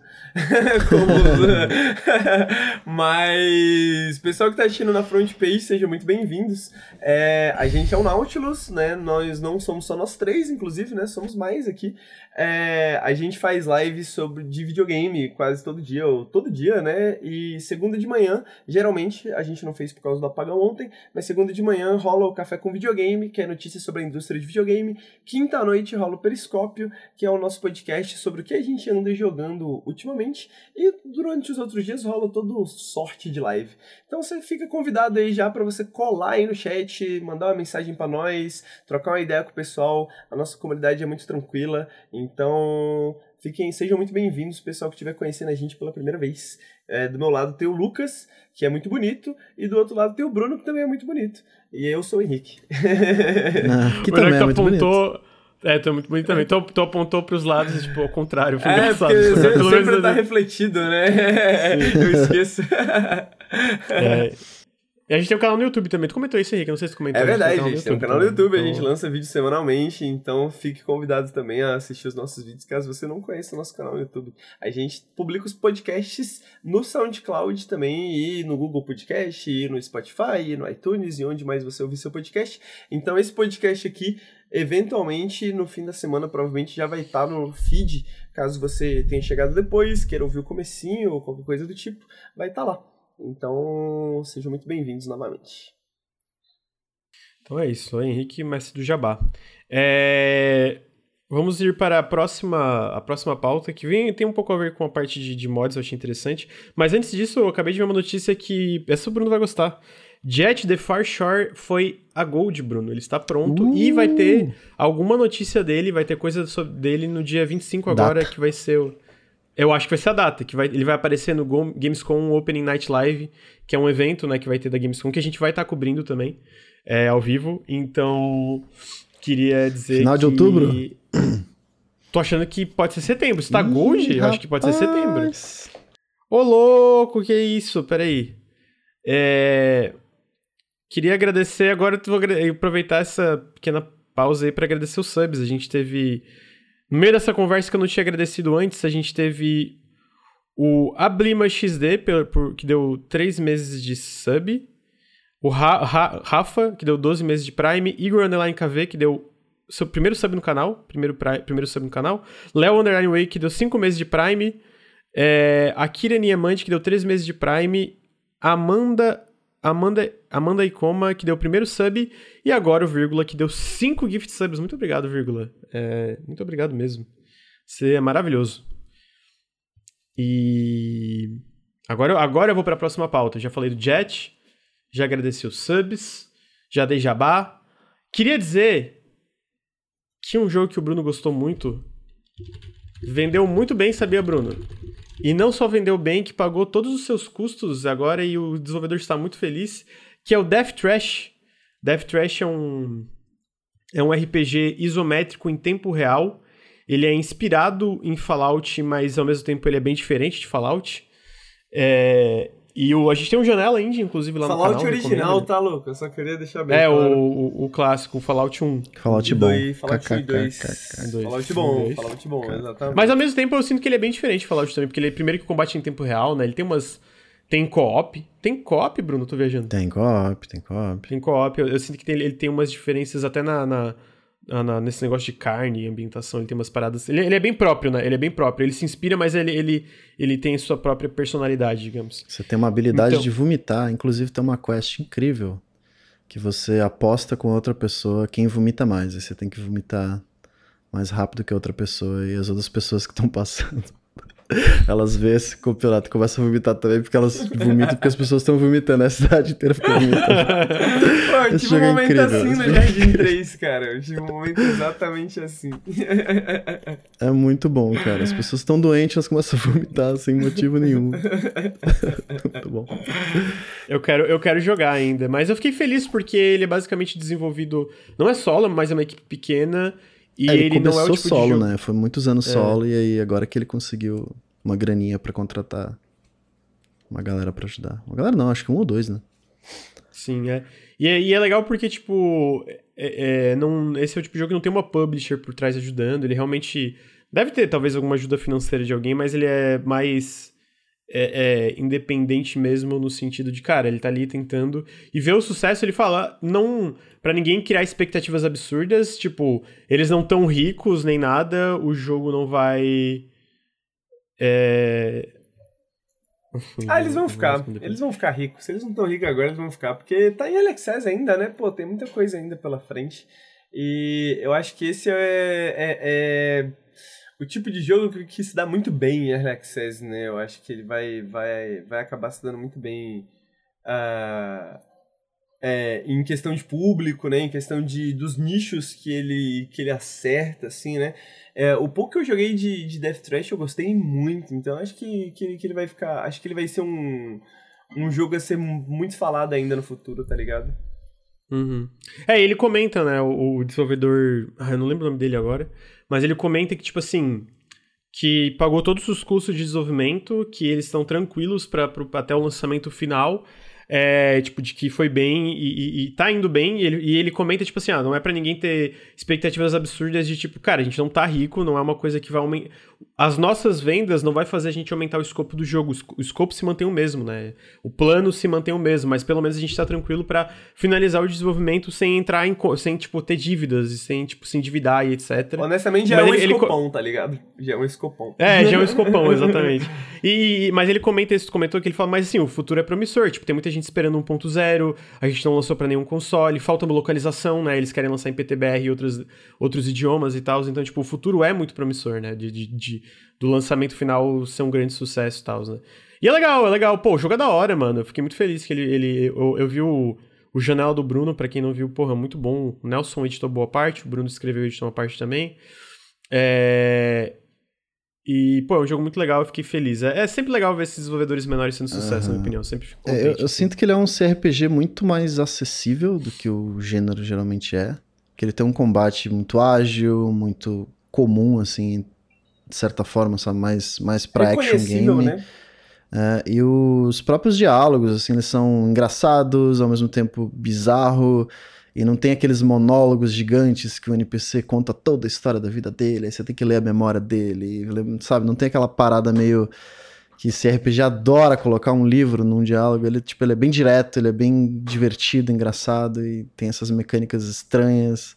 Então, tipo, eu acho que ele é uma porta de entrada meio. Isso vai, isso, isso vai refletir no.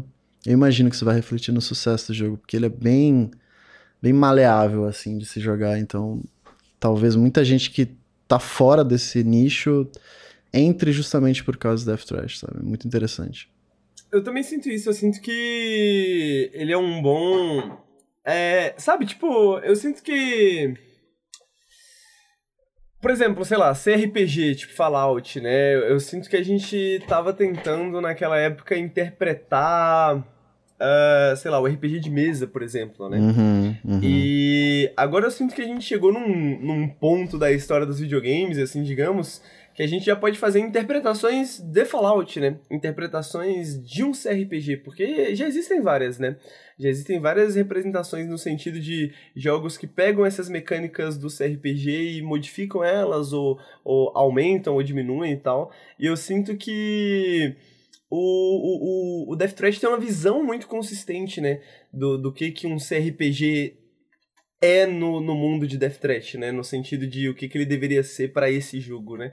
Que, que, que é isso, ele tem... É, é, eu sinto que ele tem essa vibe do Fallout que eu sentia de possibilidades e diferenças de como você aborda uma, uma, um certo desafio, uma certa questão, da, da, própria, da própria viagem, assim, né, e tal, para aquele mundo desolado e tal, tal, tal. Mas, como o Lucas falou, né? Ele faz essas coisas próprias e, e, e, muitas vezes, como o Bruno falou, essas, às vezes até simplificações de certos sistemas, né? Que eu acho que fazem muito sentido para para pro jogo funcionar, tá ligado? Porque, porque Fallout, Fallout talvez em 2021, Fallout 1 talvez não funcionasse em 2021, sabe? Então, em 2021 parece que Death Trash é um... Né, eu, eu diria até mais, né? Eu diria que Death Trash é um jogo de 2022, né? Porque até Early Access ainda, é, 1.0 deve sair. Mas eu sinto que ele é um jogo muito... Muito, muito arrojado, assim, de certa forma, sabe? Você joga ele e fala, caralho, são coisas que eu reconheço, mas de um jeito que um pouquinho diferente do que eu já vi antes, né? Ele é bem direto Sempre ao legal, ponto, né? né? É, desculpa, Bruno. Não, pode, pode falar. Bruno. Não, é que esse, esse um pouquinho diferente sempre faz mais diferença do que a gente pensa. Exato. é, não, é, não, não, precisa revolucionar, até porque revolucionar hoje em dia é uma parada difícil, né? Tu criar uma coisa completamente nova quando tem tanta coisa aí é, é, e tem tanto. É difícil, é muito é porque difícil. Porque se torna de, de irreconhecível também, né? Se você, tipo, muda tudo, já se torna outra coisa que você não reconhece mais. Você não, não tem referência mais, né? No caso, não, mas o meu, o meu ponto é, tipo... eu acho que ele muda o suficiente, o, né? O é, suficiente. É, é, é porque, tipo, se não tem a mudança o suficiente, fica demais. Fica, vamos dizer, na sombra do que inspirou o jogo demais.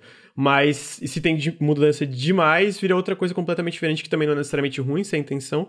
Mas ele, ele vai. Ele, ele acerta bem na linha, né? Tipo, ó, a gente tem coisa de Fallout, mas ao mesmo tempo, cara, é um jogo próprio.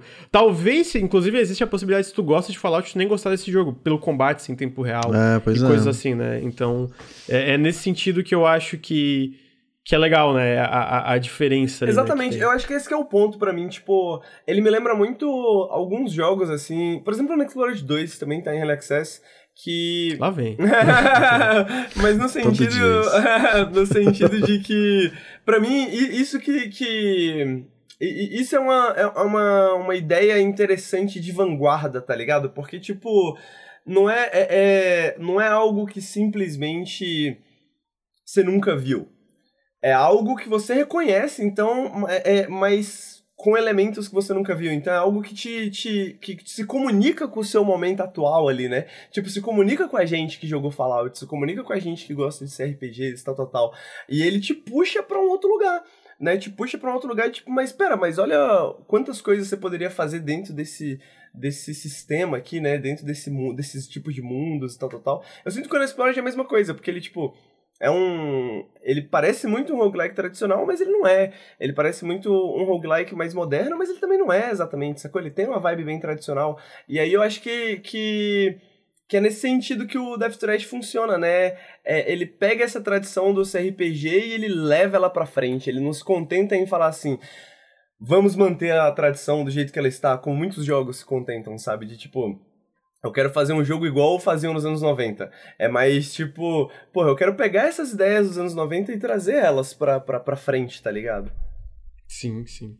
É, isso, isso, isso eu acho que. Pô, por isso que eu, eu sinto que por isso que o jogo tá indo tão bem, né? Se tu vê a recepção, vê tudo, tipo, eu acho que é, é por isso que ele que a galera tá curtindo tanto o jogo, né? Ah, mas isso aí, é, Death Trash se pagou. Eu gostei da notícia. É uma notícia feel good, assim, uma notícia good vibes. Sempre bom. Bruno, tem uma outra. Tem uma outra notícia que não é tão boa, mas ao mesmo tempo é, que é sobre Oxenfree 2. Uh! Oxenfree 2 foi adiado para 2022 e Oxenfree 2 foi confirmado para plataformas PlayStation. Só que eu preciso, Bruno, que tu conte por que, que tu acha que Oxenfree é tão especial e por que, que tu tá esperando dois enquanto eu vou no banheiro. Conta aí, Bruno, pra mim. Salve, É foda, mano. ah, cara, o, o Oxenfree... Então, o Oxenfree é um jogo de terror. O Henrique adora. Só que é, é um. O foco dele é em diálogo, que é muito interessante, porque ele tem um sistema de diálogo que eu vi muito pouco em videogames, que ele é muito natural, assim, tipo, quando você tá conversando e de repente alguma coisa acontece, o personagem interrompe aquele diálogo, eles continuam o diálogo depois de algo ter acontecido como se fosse normal. Ah, então, eu tava falando, sabe? Tipo, tem ele tem um foco tão grande em diálogo e nesses personagens que acaba virando algo muito próprio, saca? Não, sei, não lembro de ter visto jogo que faz isso tão bem que nem o Oxenfree. E ele conta uma história bizarríssima, muito assustadora. Por mais que seja um jogo que a câmera tá super longe, você consegue ver tudo e tal, você ainda tem uns elementos bizarros de ondas de rádio e deformações que você fica, caralho, mano, o que tá rolando nessa porra? É, mas basicamente são jovens que vão para essa ilha é, explorar. Eu não lembro, eu não lembro exatamente, porque joguei em 2014, eu acho, nem lembro mais. Faz muito tempo que eu joguei, minha memória é muito ruim. Mas acho que tem uma parada de rádio que eles escutam e eles meio que vão explorando essa. Alguém é dessa ilha, alguém pode me corrigir. Mas alguém é, alguém é nativo dessa ilha que leva eles. Enfim, é, é meio que uma. É uma historinha, é meio, é meio que um point and click, sabe? Focado em diálogos só que ele faz coisas muito interessantes com essa temática. Ele conta uma história muito interessante. Ele até tem umas paradas de viagem no tempo, meio que se desenrola e você fica, caraca, o que tá rolando nessa porra? Então, o 2 eu fico curioso porque desde aquela época eu ainda não vi jogos parecidos com, com Oxenfree. É, é bizarro, porque eu acho que essa mecânica de diálogo funciona muito bem. Pelo menos para mim funciona muito bem.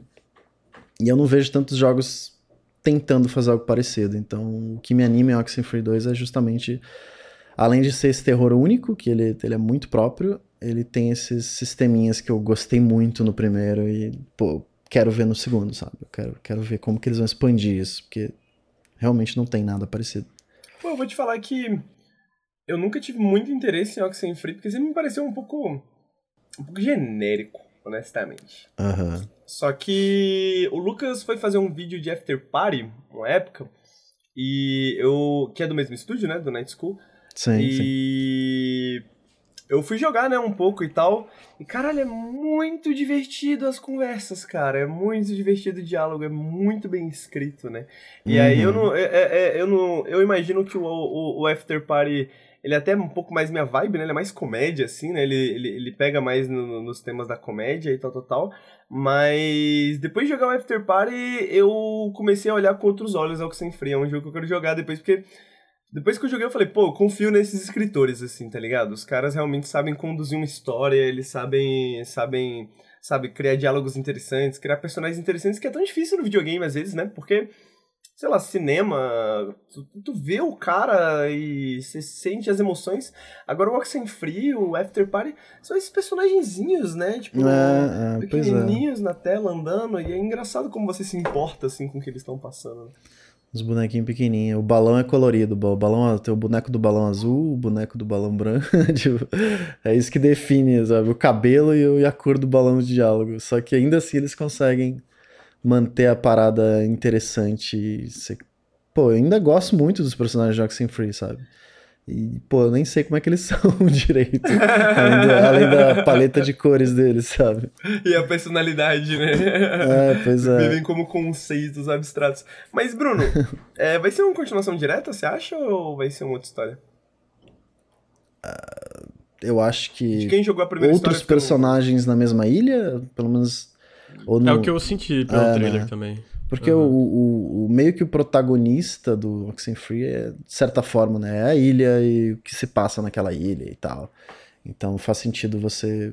Outras pessoas irem visitar e descobrir essas mesmas maluquices. Ó, oh, é... cinco anos após os eventos de Oxenfree, Riley retorna para sua terra natal de Kamena para investigar sinais de rádio misteriosos. O que ela encontra é mais do que ela barganhou. É... Então é uma continuação direta, né? Então, mas quem é o Riley? Riley. Ah, tá. Aqui. O Riley não é um personagem do primeiro, do primeiro jogo? Não, não, não é. Peraí. Ah, eu acho que não. Eu não lembro do Pelo... nome dos bonecos. É, não, eu, eu tenho quase certeza Deixa que ela não é, é a do, do primeiro jogo. É, nesse caso, nesse caso talvez dê pra jogar sem ter muito do contexto, né? Pô, mas sabe outra coisa que eu sinto que é muito boa do primeiro Oxenfree também, que é, outros jogos da. É, não, a Riley não tá no primeiro, não, só pra. A, a trilha sonora de Oxenfree é fantástica. É Caramba, é muito boa. Eu adoro esse jogo. Eu lembro que eu, eu, eu terminei e fiquei, cara, que jogo legal, mano. Uhum. Que, que, personagens legais o, o Bruno falou. Pô, tudo dele é muito. Até botei a trilha sonora aqui do, do Oxenfree pra tocar enquanto a gente tá no podcast. É. E foi. a, gente, a gente tava junto vendo. Ah, é outra o, ilha. A, tá. a gente tava vendo junto. Ah, é outra ilha? Ah, então acho que só o mesmo, o mesmo conceito, no caso, né? Do, dos sinais de rádio.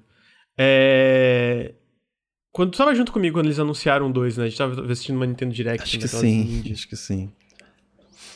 Aí, é, a...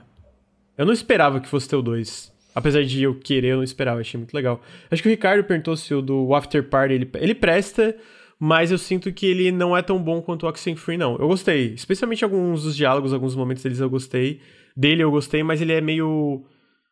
Eu não sei, o ritmo dele é meio estranho, ele é meio repetitivo em umas partes. Ele é um, ele é um bom jogo, mas ele tem bem mais problemas que o Oxenfree, na minha opinião. Mas acho que é isso do Oxenfree. É, agora a gente vai para outra parte da pauta que eu achei interessante. Perguntaram no chat, falando, eu não sei o que, que era. Perguntaram se o Valheim tá morto. O Valheim, para quem não lembra, é aquele jogo que teve que meio que explodiu. É... Foi, eu não lembro o lançamento agora, tem um vídeo dele no canal, inclusive. E o Valheim é que teve um relatório fiscal da Embracer recentemente. Eu achei interessante pela outra parte da notícia que eu vou trazer, mas já que citaram o Valheim, eu vou comentar. De março, não, abril para junho, o Valheim vendeu mais 1.1 milhão de cópias, o que fez o jogo superar 8 milhões de cópias vendidas. Então, tipo, ele continua firme e forte. Ele teve menos updates porque a equipe tava focando em arrumar bug, né? Porque eles não esperavam que vendesse 8 milhões de cópias, Caralho, né? É 8 milhões coisa. é coisa pra cacete. Minha nossa. Então, é...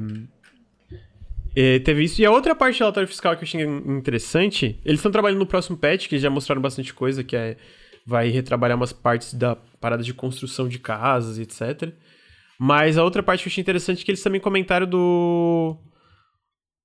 Do resultado de Biomutant. Biomutant, desde seu lançamento, já vendeu mais de um milhão de cópias. Olha só. E não só isso, o jogo ele se pagou na semana de lançamento, pagou todo o marketing na semana de lançamento e pagou o custo de aquisição da Experiment 101 que, pela THQ Nordic na semana de lançamento. Na semana de lançamento ele pagou tudo isso. Então, o jogo não, o jogo é bem ruim, mas Caraca, aparentemente foi um grande então, sucesso. Então, Biomutant 2 vem aí. É, pois é, Biomutant 2 vem aí. Eu fiquei um pouco surpreso, não, porque eu não esperava que eu vi que ele vendeu bem, mas eu acho que eu não esperava, esperava que ele tivesse vendido tão bem assim, né? Mas é isso, tomara que eles tenham aprendido bastante com os problemas do primeiro e venham dois Um 2 legal.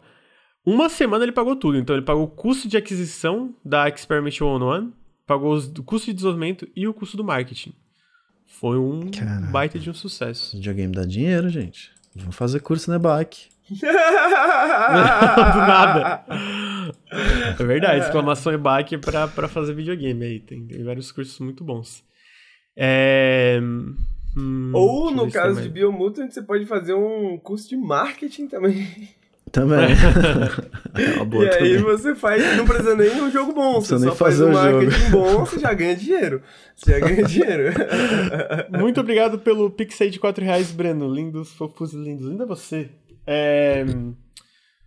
É, deixa eu só agradecer os subs e a gente vai pra, pra próxima notícia.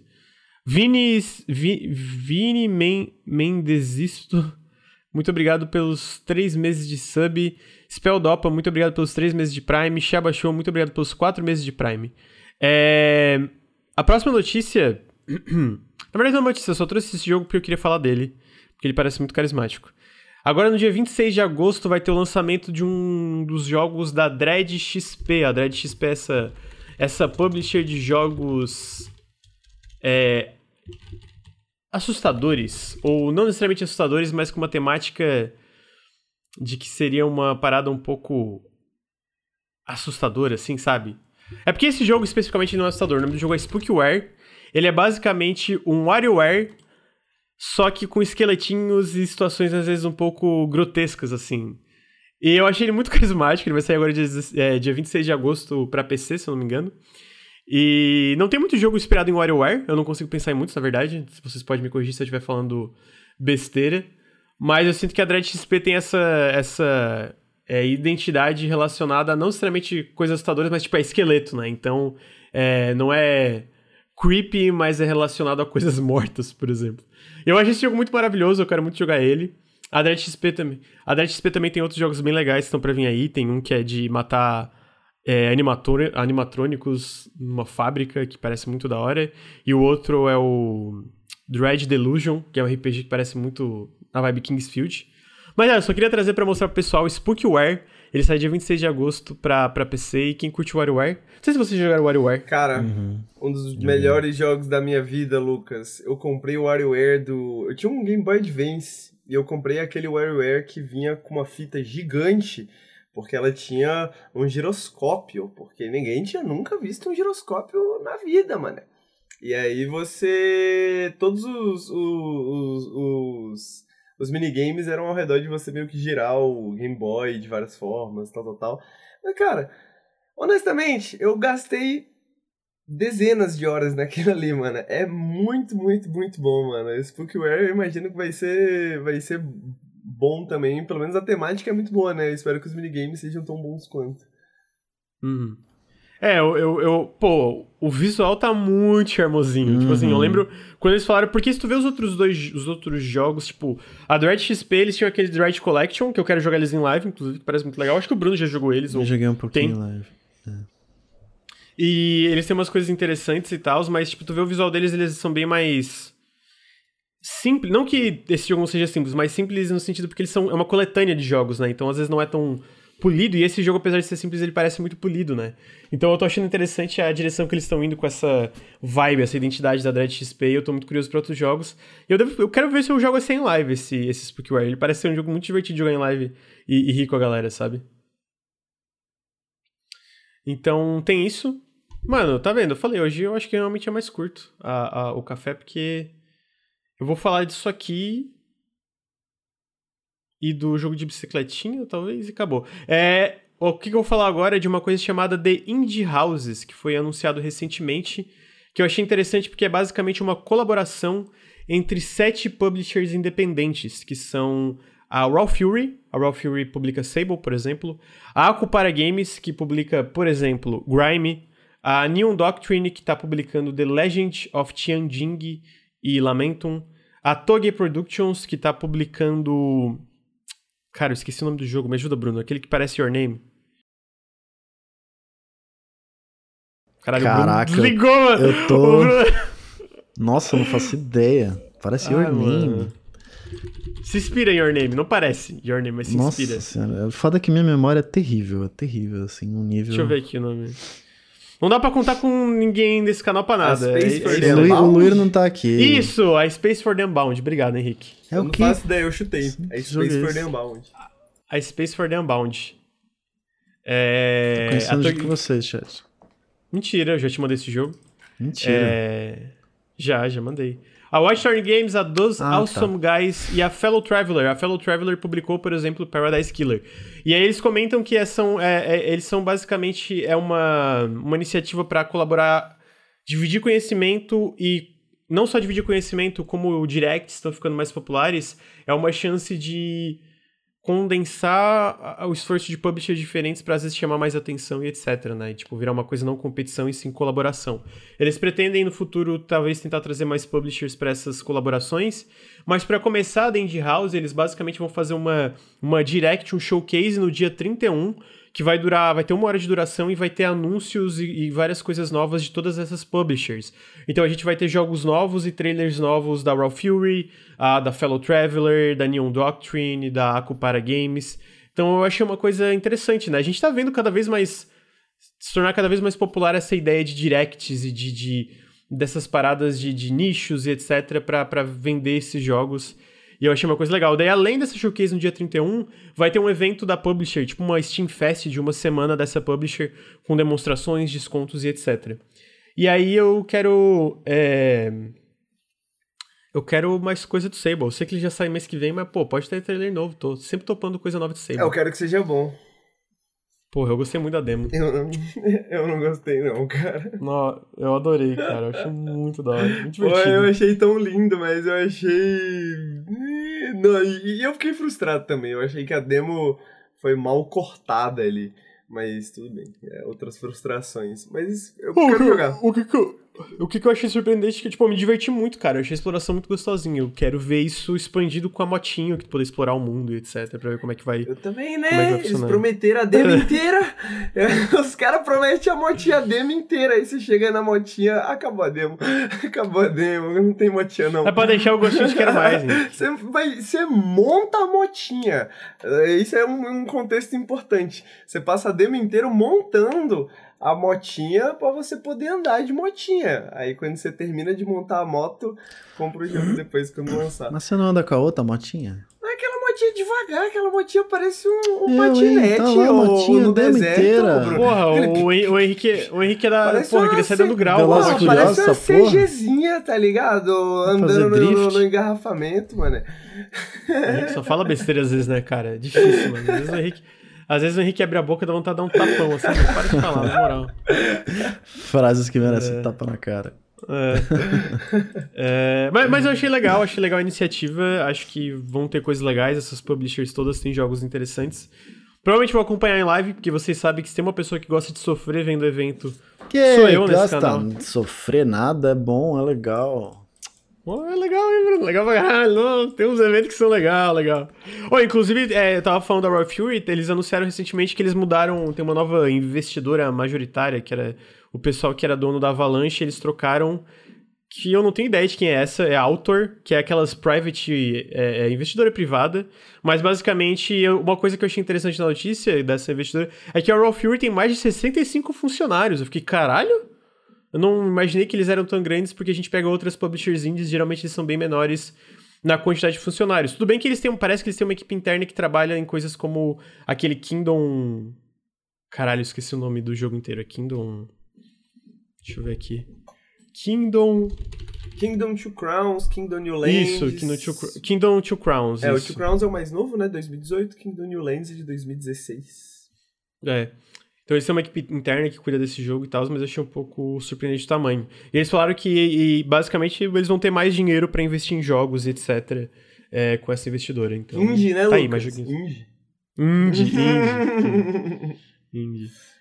Ah, pra finalizar, na verdade, eu ia falar do jogo de bicicletinha da Ubisoft, mas a Ubisoft não merece destaque nenhum, então vai ficar na dela aí. É, Sim, eu vou finalizar falando. A gente tá falando de directs, vai ter uma direct no dia 31 de agosto também. Peraí, dia, é dia 29 de agosto, perdão. Chamada Hub World. que é uma direct. Eu comentei disso, eu não sei se eu comentei disso, mas se eu comentei, eu vou comentar de novo. Que é uma direct de jogos de plataforma 3D. Então a gente tem coisas como a, o Haunted PS1 Demo Disc e várias coisas que pegam gêneros e estilos específicos. E agora a gente tem esse Hub World, que é uma direct de jogos de plataforma 3D. Eu amo de jogos de, jogos de plataforma 3D, então eu tô feliz que vai rolar. Há uns anos atrás, Lucas, estavam chorando, ah, porque não tem jogo de plataforma 3D, porque o gênero morreu. Agora ninguém aguenta mais, né? Todo dia ah, tem um é, novo. Ninguém... Vocês, vocês não aguentam mais nunca nada. Dá falar, ah, nossa, Todo dia tem, tem um Coletatom, todo dia tem um sei o que Donkey Kong, todo ah, dia... É, meu amigo, tu fica no teu, no teu Zokin Simulator e eu fico no meu Donkey Kong. Vamos, cada um respeita seu espaço aí e para de falar merda. Tá bom. Porra, o maluco gosta de andar pra frente e, ah, drama, chorar. Eu gosto de pular na cabeça de inimigo. Deixa em paz. Ai, ai. Mas, é... É isso, gente. Esse é o Café com Videogames, olha só. 11h40, duas horinhas. Tá ótimo. Tá vendo? Queria lembrar que o Nautilus é financiado coletivamente. Se você gosta de, de é, desse podcast, dos outros, do outro podcast, dos nossos conteúdos, considerem apoiar em apoia.se barra Nautilus ou picpay.me barra canal Nautilus. Todo o apoio faz muita, muita diferença. Se você gosta dos nossos vídeos, se você gosta de tudo do nosso conteúdo, considere apoiar, né? É, se você está escutando no feed, fica o meu convite para vir aqui em twitch.tv barra nautiluslink. Sigam a gente. Se você está assistindo a gente ao vivo, dá sub. Todo sub faz muita diferença. Dá pix, dá exclamação pix. E manda pix também faz muita diferença. Apoia o Nautilus, dê dinheiro pro Nautilus pra gente continuar fazendo nosso conteúdo. E, obviamente, é, um agradecimento especial pra EBAC, que estão é, patro, é, ajudando a, a, um oferecimento, esse podcast é um oferecimento da EBAC. Exclamação EBAC, você ganha. Você tem um link que vai para a página de promoções. Eles estão até, com, até no dia 31 de agosto, várias promoções de descontos de até 60%, 60 de desconto é, em relação a todos os cursos deles. Tem muita coisa de game design, tem coisa de marketing, tem várias, vários cursos que eu sinto que podem ser do interesse do pessoal que não só escuta o podcast, como está assistindo ao vivo. Se você está escutando no feed o feed vai estar tá é, o link vai estar tá na descrição do podcast. E acessem o link mesmo se às vezes vocês não têm interesse em comprar, mas dê uma olhada, porque só acessando o link vocês já ajudam demais a gente. Ou apontem o celular para a tela que tem um QR Code que vai levar você diretamente para a página com esses descontos que estão rolando aí de volta às aulas da EBAC. É, Henrique, tem alguma consideração final? Tenho não. Queria agradecer o pessoal do chat, queria agradecer o pessoal que está assistindo aí na front page, o pessoal que está ouvindo em casa, ou o pessoal da EBAC por né? Tá dando essa, essa força aí pra nós.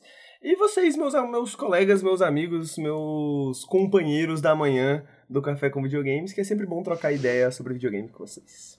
Eu achei que o Henrique ia falar meus amores, eu também te amo, Henrique. eu fiquei com vergonha de falar, tem 2.500 pessoas assistindo, né? Eu falei, pô. Não sei se eles estão prontos.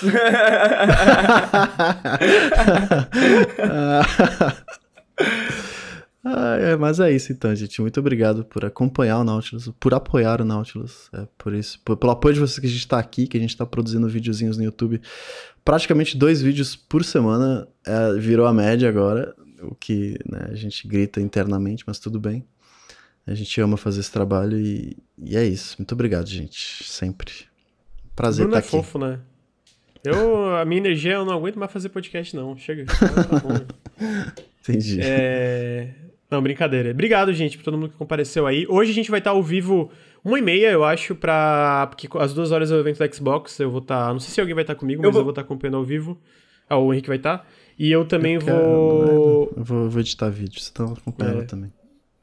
E eu também vou jogar Psychonauts. Eu acho que eu vou, eu vou ter certeza, eu vou confirmar, mas eu tenho quase certeza que eu posso. Aí eu vou jogar um pouco da introdução do Psychonauts 2 ao vivo é, para ir conversar com o Henrique sobre o jogo. Então, estaremos ao vivo. Ninguém, ninguém me chamou. Eu acho que é o Ricardo, você está convidado para assistir com a gente, amigo. E eu é, vou abrir uma livezinha cara... até lá. Vai abrir, vou Henrique? abrir uma livezinha até lá.